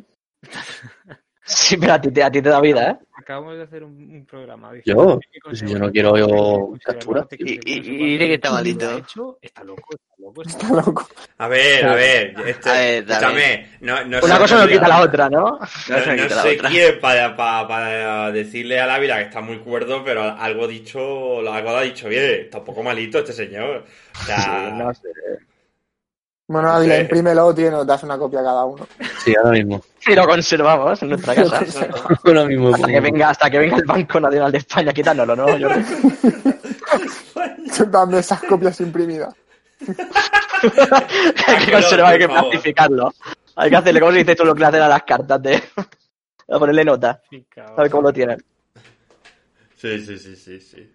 Y pasamos a la segunda noticia de Rubén. Sí. Sí, bueno, que, Que- Yo, yo creo que lo habéis oído y todo ya. Sí, Que es, bueno, pues esto, que se ha hecho un experimento en el que se han obtenido embriones eh, con células de mono y humano. Y la comunidad científica está patas arriba. cu- cu- cuando nos da por jugar a ser Dios. Sí, sí. Oye, sí. maravilloso, yo lo veo eso, ¿eh? ¿Cómo cargar la zoofilia con monos es posible? ¿Cómo? No, no De verdad, de verdad, es que... Este señor está mal. Tú, estás, tú sí que estás malito, bro. Pero, ¿qué te pasa, proxonetas y esto. El otro, día, el otro día tuvimos aquí una charla de locos con Ari y ahora vienes tú también a, a pervertirnos el podcast. No, pero que lo he oído, ¿no? Puedo juntar lo de lo de lo de proxenetas y esto que acaba de Sí. decir, ¿sabes? Y Sí, sí. hacer una frase Y te queda, y te queda un out of context de puta madre para meteros en la cárcel. Pues es eso, básicamente, que utilizado eh, material genético humano en unos en unos óvulos, en unos de esto de, de mono y ha salido viable en tres casos y pues eso, que La gente está fuera. pero hay, hay imágenes de los homúnculos que habrán salido. Pero ese, ese, ese embrión no se ha llegado a gestar, ¿no? claro, claro, o sea, de momento no está ni gesto ni nada, simplemente es, pues eso, han cogido el óvulo de esto, le han metido el genoma y poco más, es un óvulo, o sea, Se ser un, ¿sabes? Bueno, yo entiendo. Yo entiendo que si el genoma del mono es un 98% igual que, al- que el del humano, le metes un trozo de ADN que, que- que coincida con la misma cadena que la del humano y es lo mismo. Tú, tú empiezas, empiezas a hacer mezclas. Tú- mira, salido diga cada personaje mezclando humano con humano, imagínate si empiezas a hacer Tú, tío, a lo cosas. mejor acabamos siendo como Wukong. Sí, o, o- Sí. a ver, bro, humano, humano, ha salido tu colega, no quiero saber lo que puede salir si mezclas entre especies. Humano y humano. Pero si, si ya, si, ya, si- si ya es peligroso entre familia, Sí, sí, no hemos aprendido nada con planeta de los simios. Ya es peligroso entre familia, imagínate. imagínate con otra especie. No, hombre, no creo que. o sea, Aquí a la gente le gusta mucho tirarse manastras y no es buena Sí, yo idea. no quiero ser el esclavo de un mono, tío. La gente se ha vuelto loca con el tema. No vas a ser el esclavo de un mono, Jordi. Es que lo que ha dicho Paul, tío, me ha recordado el planeta de los simios, total. Te- Por gente como tú y como los chinos también, en Wuhan, también seguro haciendo cosas. Esos temas peligro. Se crearán para ser mano de obra esclava y al final se. Seremos nosotros. Nada, no pueden con nosotros. Ah, el- Ya lo dijimos en otro podcast. Hay muchos canguros en Australia. Si vienen a España, nos toca bajarnos dos por persona. No juguemos, no juguemos. ¿Quién puede con uno? Pero si vienen todos a España, pues digo yo que vendrá otro país a ayudarnos también, ¿no? Y nos cargamos ya aquí todos Estamos ¿Y quién va a venir a ayudar a España, bro? ¿Quién va a venir? a cargar los canguros. Pues no sé, alguien que le tenga rabia. Yo qué sé. Yo, yo me bajo, yo me bajo unos cuantos. Y dale No. el tío los canguros. Te bajas ni a uno, te vas a bajar unos cuantos. Por cero. No tenéis ni idea. Mira, primero está el, tonto, el tontito de los 50 kilos diciéndome que no me bajo un canguro. Y luego el que dijo en un año, verás tú, que yo creo que el año ya ha pasado. Así que no me vengáis vosotros a decir aquí ahora que yo no me bajo un canguro. Porque siempre diré que me bajo un canguro. Bueno, sí, decirlo puedes. Bueno, a mí me dan miedo estas cosas, pero a ver qué sale de aquí, ¿eh? Peligroso. Pero bueno, yo creo que no Cuidado. acabaremos. Yo creo que no acabaremos dominados, Jordi, tranquilo. Creo, creo que leí incluso que están haciendo algo con ratas también. Bueno, De este estilo, ¿eh? Con Ah, se vienen verdad. papicates. Puta. Lo digo de verdad. Y es, creo que están enseñando a las ratas a caminar de pie. Ten cuidado. ¿para qué? No, porque, porque pueden. No, ya. Porque pueden, se aburren y dicen, venga. Y luego está el colgado del, del. Elon Musk cogiendo un mono para que juegue con la mental pong. Que Claro, ¿de ¿qué? para atrás, polla. Bueno, pasamos a la noticia de Jordi, que nos trae algo muy Sí, interesante, ¿no, Jordi? Una noticia técnica científica. Venga, va. Técnica científica. El hidrógeno verde como, bueno, Hostia, espera. para, Eso lo leí yo hace tiempo ya, perdón. Ese tío deja de cortar a la gente, déjalo que Estoy- estoy acabe. en- Sí, en- en- en Por mundo favor. Y si después la quieres expando. explicas tú la Tira, tira. noticia. No, no, no, tú- tú- Es que, es que te lleva todo el podcast cortando a todo el mundo, tío. Es que No, me tengo el botón. A la siguiente persona que corte a alguien, te juro que le meto un silencio de servidor. Por mi puta madre.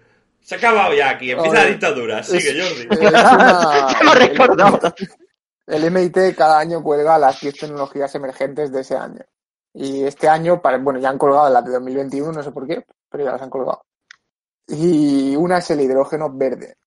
Vale, el hidrógeno a- pinta, tiene pinta de ser uno de los del futuro de, de la energía.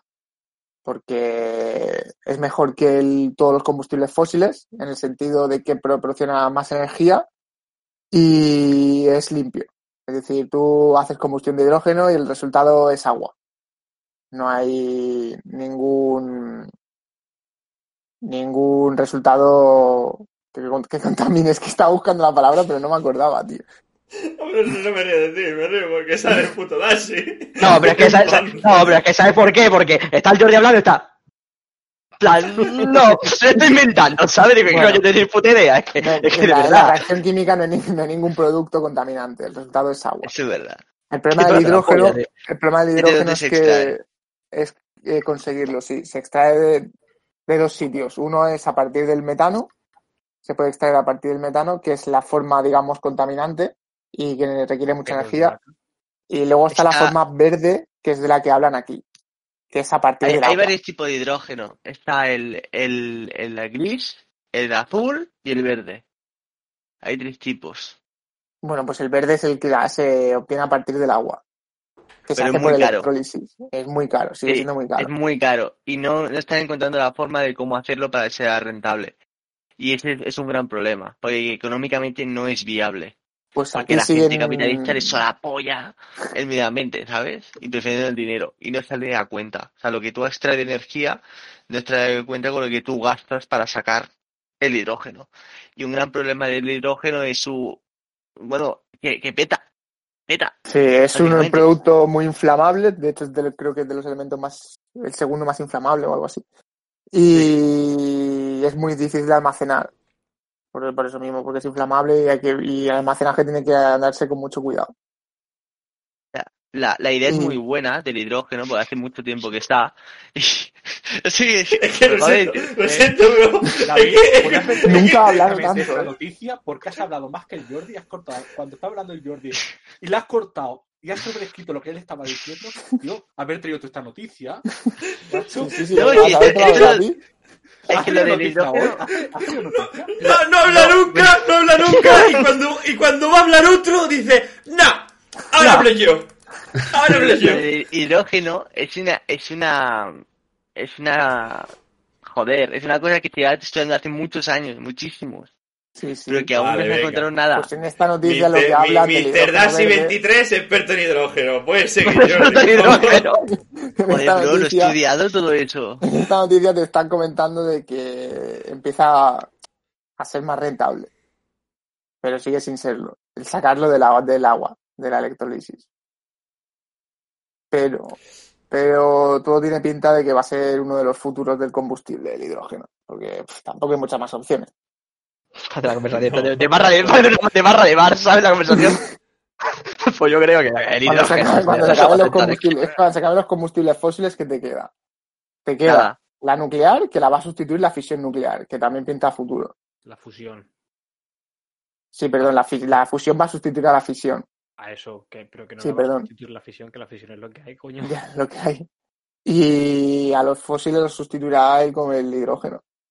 Y la energía, si no- la solar y tal, se quedará pues ahí como está. Es que la solar, la solar y estas así no son tan... No son o sea, están potentes. bien, pero no, falta no generan tanto, Exacto, sí, le falta exacto. potencia No, y para- tiene muchos para inconvenientes. producir lo que necesitamos, habría que ocupar mucho terreno. Exacto. Mm. O sea, por ejemplo, habría que llenar el Sáhara de placas solares. Sí. Pero escúchame, Sí, no no es vacío. ¿qué más te da? El, el el Porque norte- lo llenen. No te lleno de arena, pues. El mar del norte lleno de, por ejemplo, de molinos. Lleno molinos. Aparte, luego está la- el, el- el almacenaje, es decir, tú obtienes esa energía y los combustibles fósiles se pueden almacenar, porque yo tengo el petróleo y cuando quiero lo utilizo. Pero la, la eléctrica la tienes que almacenar en baterías. Y para almacenar una cantidad, la cantidad de energía que yo que sé que necesita Barcelona no, no. en baterías, te pueden morir. Porque Pero en la energía almacenarlo en, se en utiliza- hidrógeno sí. Claro, en hidrógeno lo puedes almacenar en, en- Pila, células de hidrógeno. Y luego que si Sí, no hace sol no hay energía, si no hace viento no tenemos molinos que giren y es bastante más complicado. Es una, com- Bueno. una energía complementaria. Es Pero siempre, siempre podemos mandar Sí, al David a que lo gire con la mano.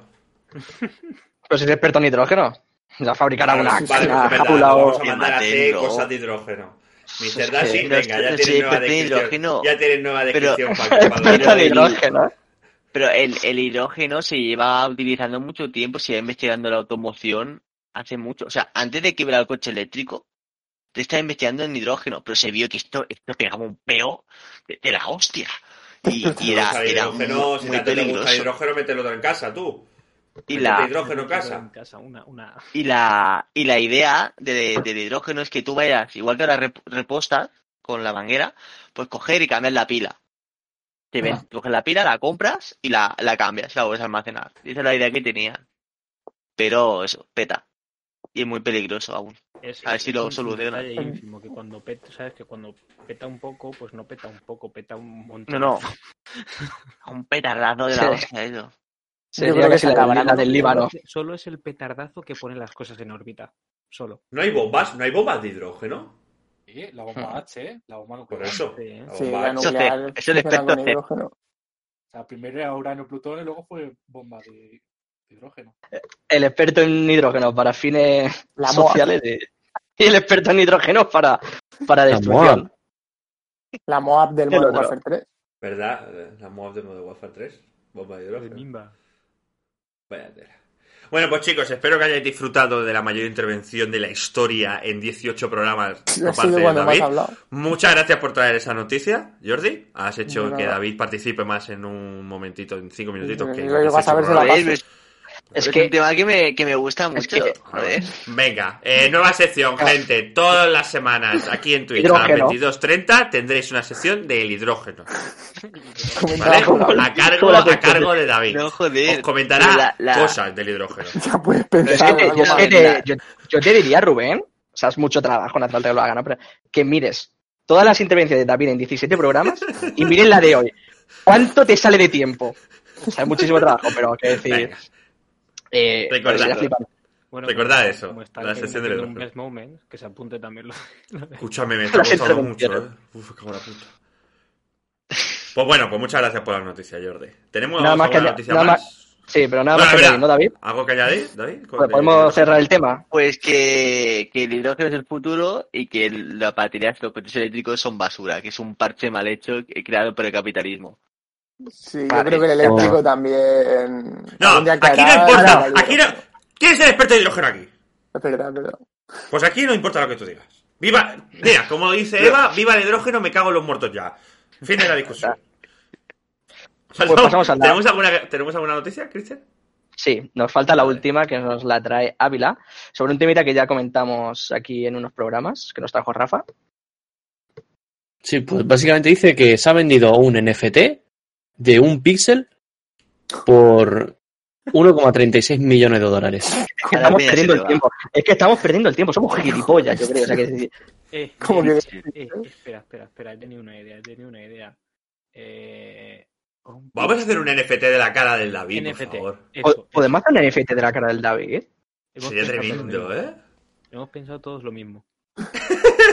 Estás enfermo. Con, con- ¿Cuál es el símbolo de hidrógeno en la ¿La tabla H? periódica? ¿La H? Ah, Pues sí. venga, pues, pues Sí, le meteremos H, una H. H hecho, ahí es en medio. el, el número uno, el primero. No, eh, no tengo ni puta idea, bro. Y en Porque mi vida tiene he hecho química. Cuando me tocaba hacer química, la profe se puso mala y yo no he hecho química nunca. Es verdad Nunca, que estaba preñada, estaba preñada. ¿no?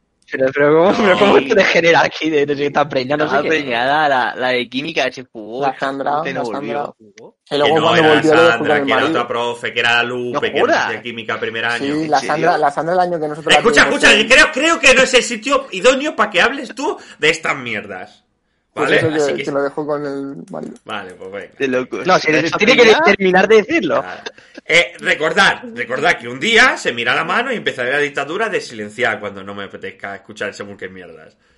Así que no me vengas aquí con la Sandra y su puñetero marido y su puñetero hijo, porque no da igual, a la gente le da igual. Viene a hablar de por qué cojones se ha vendido un NFT de un píxel a 1,36 millones de euros o de dólares. Porque la peña está peor que esa tía. Es un píxel gris, cabe decir, ¿no? Por si- Cabe decir, ojo, no vaya a Sí, es ser. de, es de A ver, que a lo mejor uno rojo vale 5 millones, por ejemplo. Es que, es que, que a ver. Es una locura, eh. Entonces puede ¡Mira, mira! Ah, no, el rojo vale 7.000 dólares. Ah, Vaya. Vaya, ¿eh? ¿Y qué diferencia Pero, hay? ¿qué Solo el color, no entiendo. A ver, Bueno, no los eh, el la noticia, si quiere que la... que No, la- no dice nada más, o sea, es que es eso. Es eso, es un píxel de color gris. Sí, mira, está allá abajo. Sí, es que tampoco, tampoco puede Un píxel gris. ¿Qué es, qué, qué es, qué es esto? ¿Qué es esto, por favor?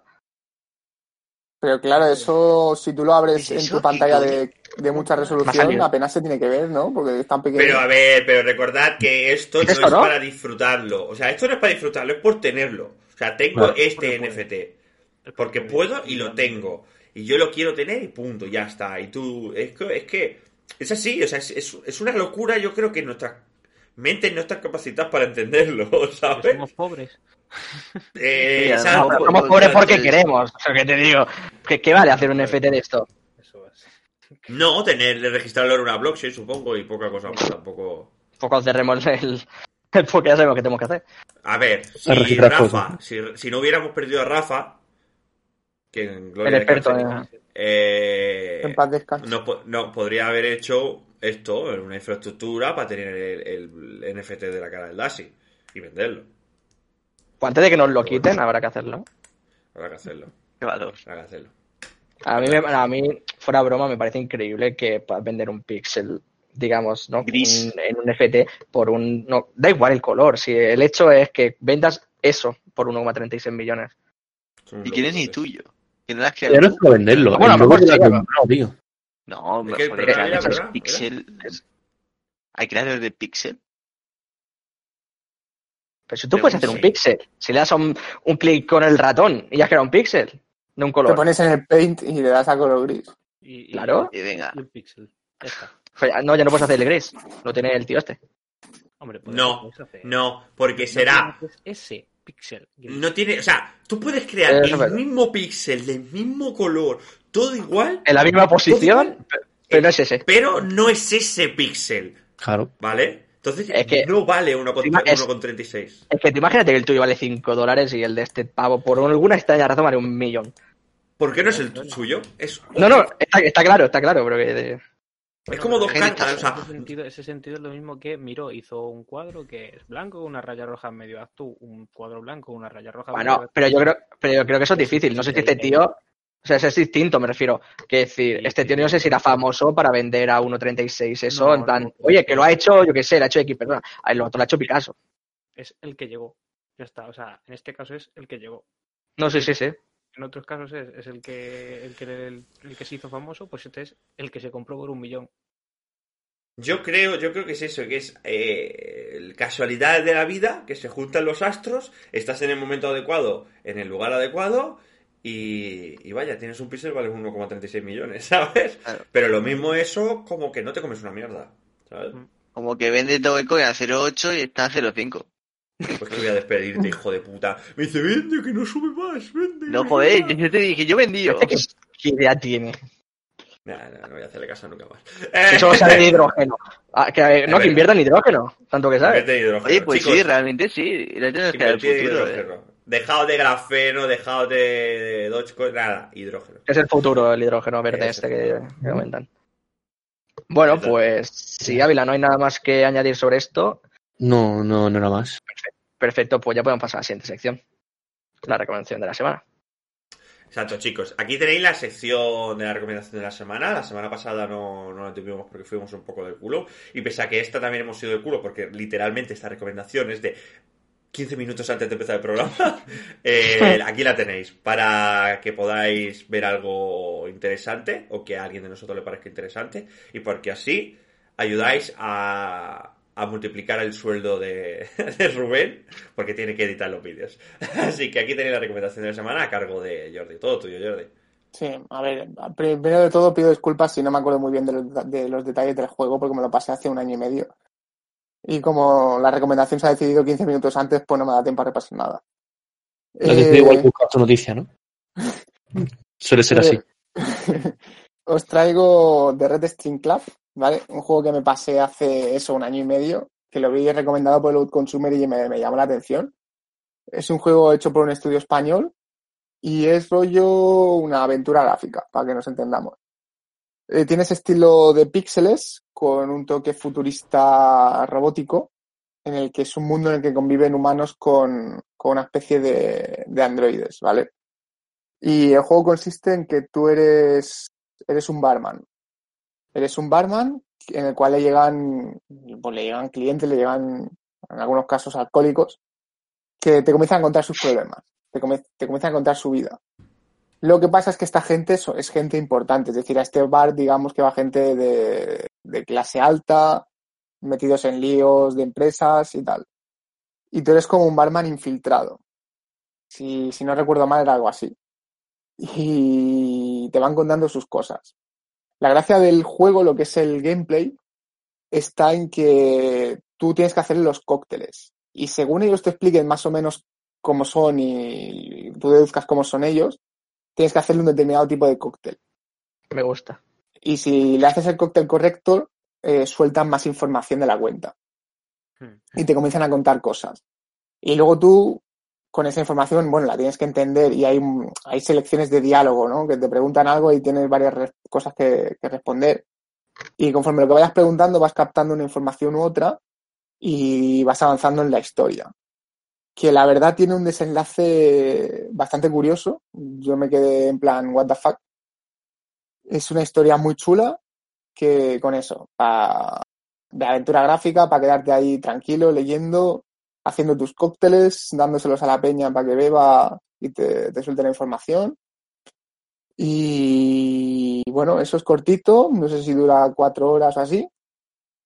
Y quería aportar mi grano de arena a este juego porque me parece chulo y además está hecho por un estudio de aquí, de un estudio español. Así que si lo veis barato, a 5 euros, 10, creo que es por lo que lo pillé yo, Ahora mismo está a 5 euros. pues mira, pues si os apetece una aventura gráfica, esta es una opción. Está en inglés, eso sí, creo que no está en español. Y está chulo. El juego es español y no está en Que español. manda, Eh, Esto que no manda huevo, ¿eh? que manda, que manda huevo que un estudio español ni siquiera al menos haga la versión española. Claro, también. tienen que internacionalizarse. Se me acaba de Bueno, pero que haga la, pero, pero joder, Ah, pero al menos, al menos, joder, que eres Yo español. entiendo que, yo entiendo que un Joder. estudio indie americano no te vaya a hacer la mejor versión española, pero coño, un estudio español. Entiendo que haga la inglesa, o la Español. americana, o sea, la inglesa. de mercado, para- el mercado dice que el 70 o el 80% de lo que vas a vender probablemente no sea en España, tu prioridad va a ser no hacerlo en español. Ya, ya, No, pero, pero curioso. Si tú ¿no? puedes, si no, tú claro, puedes hacerlo en inglés perfectamente razón. porque abarca, abarca mucho más. Y también me hubiera gustado que saliera en español, pero si esta gente a lo mejor son 20 personas, ¿sabes? Desarrollando No, el juego. no, si no me equivoco son tres personas ese estudio. Tres. Venga, Tres personas. venga, tres. Son menos que nosotros y han hecho algo más productivo. Bueno, a ver, es que nosotros no somos tampoco tanto, porque si empiezas aquí a quitar gente que no hace una mierda, pues. te No, que nos quedamos en tres. Nos quedamos en tres. Bueno, yo creo que nos quedamos en uno y medio, que yo a veces no voy muy fino y tú tampoco vas muy fino, así que. Bueno, pues contamos a CEG y entonces hacemos tres ya. Eh, No, Venga, va, que- claro, que- Rubén, haciendo con todo. lo que no esté en español. Bueno, hay que decir que suerte que los diálogos es de estos que vas pasando, ¿eh? Porque si no, no me hubiera enterado de nada. Porque yo iba leyendo Dice, con calma. dice, dice Eva calma. que recuerda haberlo jugado en español. Pues se Nada. queda ya se sea, actualizado yo algo. lo jugué en Ah, pero- inglés. pero Eva, Eva, Eva borracha, yo no tengo, yo no tengo no, dudas, está- David. en la web de, en la página de, de Steam lo pone. Idiomas, interfaz y subtítulos en español, inglés, francés, Ah, alemán, pues mira, a lo mejor o lo han, o lo han actualizado Ah, vale. o, la- o tú lo pillaste cuando lo pillaste no estaba o lo vas a yo juraría Sí, que yo lo jugué en inglés. pero- ¿eh? Porque a lo mejor no estaría todavía la versión O a española. lo mejor eres muy listo y ya el inglés te parece español. Claro, también puede ser. A lo mejor es que lo, lo traduce el O a lo mejor soy retrasado y no encontré la función en español. Eh, me quedo con esa. Esa me, me, me casa. Me ha gustado, la verdad es que me, me pega Oye, pero es, cu- perfectamente. es cu- es curioso el rollo, es curioso el rollo este, tener que hacerle cócteles, a mí me mola esa mierda. Sí, ¿eh? sí, porque además. A ver, te si te habla de eso solo, o sea, curioso. No, no, no. El gameplay, el gameplay se divide en hacer cócteles y en hacer también como esculturas. Porque luego hay otra parte en la que haces esculturas para crear androides o algo así. Ya digo que no, hay cosas que no me termino de acordar. Pero en líneas generales sí es eso. Haces cócteles, el gameplay es hacer cócteles y, y el resto aventura gráfica. Líneas de diálogo y ya está. Solo para PC. No, no, si yo lo tengo para Switch, míralo. Hasta para Switch. Ah, bueno, A lo mejor que la Switch solo, para mejor Switch. solo está en inglés en la Switch. Yo este juego me acuerdo haberlo visto hace tiempo, o sea, me vi todo el gameplay, no lo jugué. Y la verdad es que la historia está bastante guapa, ¿eh? me gustó. Sí, la historia está muy chula. Así que sí, sí, yo también sí. lo recomiendo en ese sentido. A quien le mola las aventuras gráficas es una Pues gran opción. ¿Tú lo yo recomiendas, lo David? recomiendo ¿Tú lo Jordi, recomiendas, lo tú lo recomiendas, Jordi, lo David? recomienda Ávila. ¿Lo recomienda David o no? No, pero jugar en verano, cuando me vaya a la playa. pues, Vale. vídeo. Sí, Pues porque eso de estar Pues- con tus padres y tu novia. Pues ya estaría entonces. Está con tu padre, tu novia. Hijo puta. Para verano, que tendré mucho tiempo libre. Cuando no tenga el LOL. Es que es que te la polla. A tener tío. Wild Rift tampoco. No, no, pero eso no lo ocupa todo el día. Claro, bro. Son Pues muchas ese dura libres, cuatro horas, si esto se lo va a pasar en un día. Bueno, pues sí, Seguramente. que logro. A ver, si el día tiene 24 horas y necesita Bueno. dormir muchas, comer y esas cosas, y estudiar el hidrógeno, pues tendrá que, tendrá que hacer más cosas. Eh, Bueno, que se vaya apuntando a otras recomendaciones que va haciendo Jordi aquí a 15 Sí, minutos. sí, ya está, está. la actualizan en la Switch y está en español. Bueno, todas las recomendaciones que vais haciendo, yo las voy mirando y tal. ¿eh? El, el anime de que recomendó Rubén, me lo pimplé en, en cero coma. ¿eh? Yo me lo he empezado también. Yo voy por la Ah, mitad me, por he eso. visto, me he visto hasta la peli ya. No veas. Ah, soy el único aquí que, que, ha- que joder, que realmente ¡Ah! ve que mis ¿Cómo se ha cortado? hacen- ¡Ha cortado, ¡Que ha aporta! Me ha encantado el cómo ha cortado de aporta en plan. Bueno, a ver, quizá, quizá consumir el contenido que se me da aquí en este, en este programa no es aportar, sino es aprovecharse, ¿sabes? Escúchame, entre, entre el aportador y el cofundador este, Pero, pero joder, ¡Qué que son, peña, son- tío! son buenos contenidos. Y yo lo Sí, sí, joder, una. Pero ibas a decir aporta y has dicho, bueno, creo que esta palabra no va aquí, ¿no? Es lo que debería decir.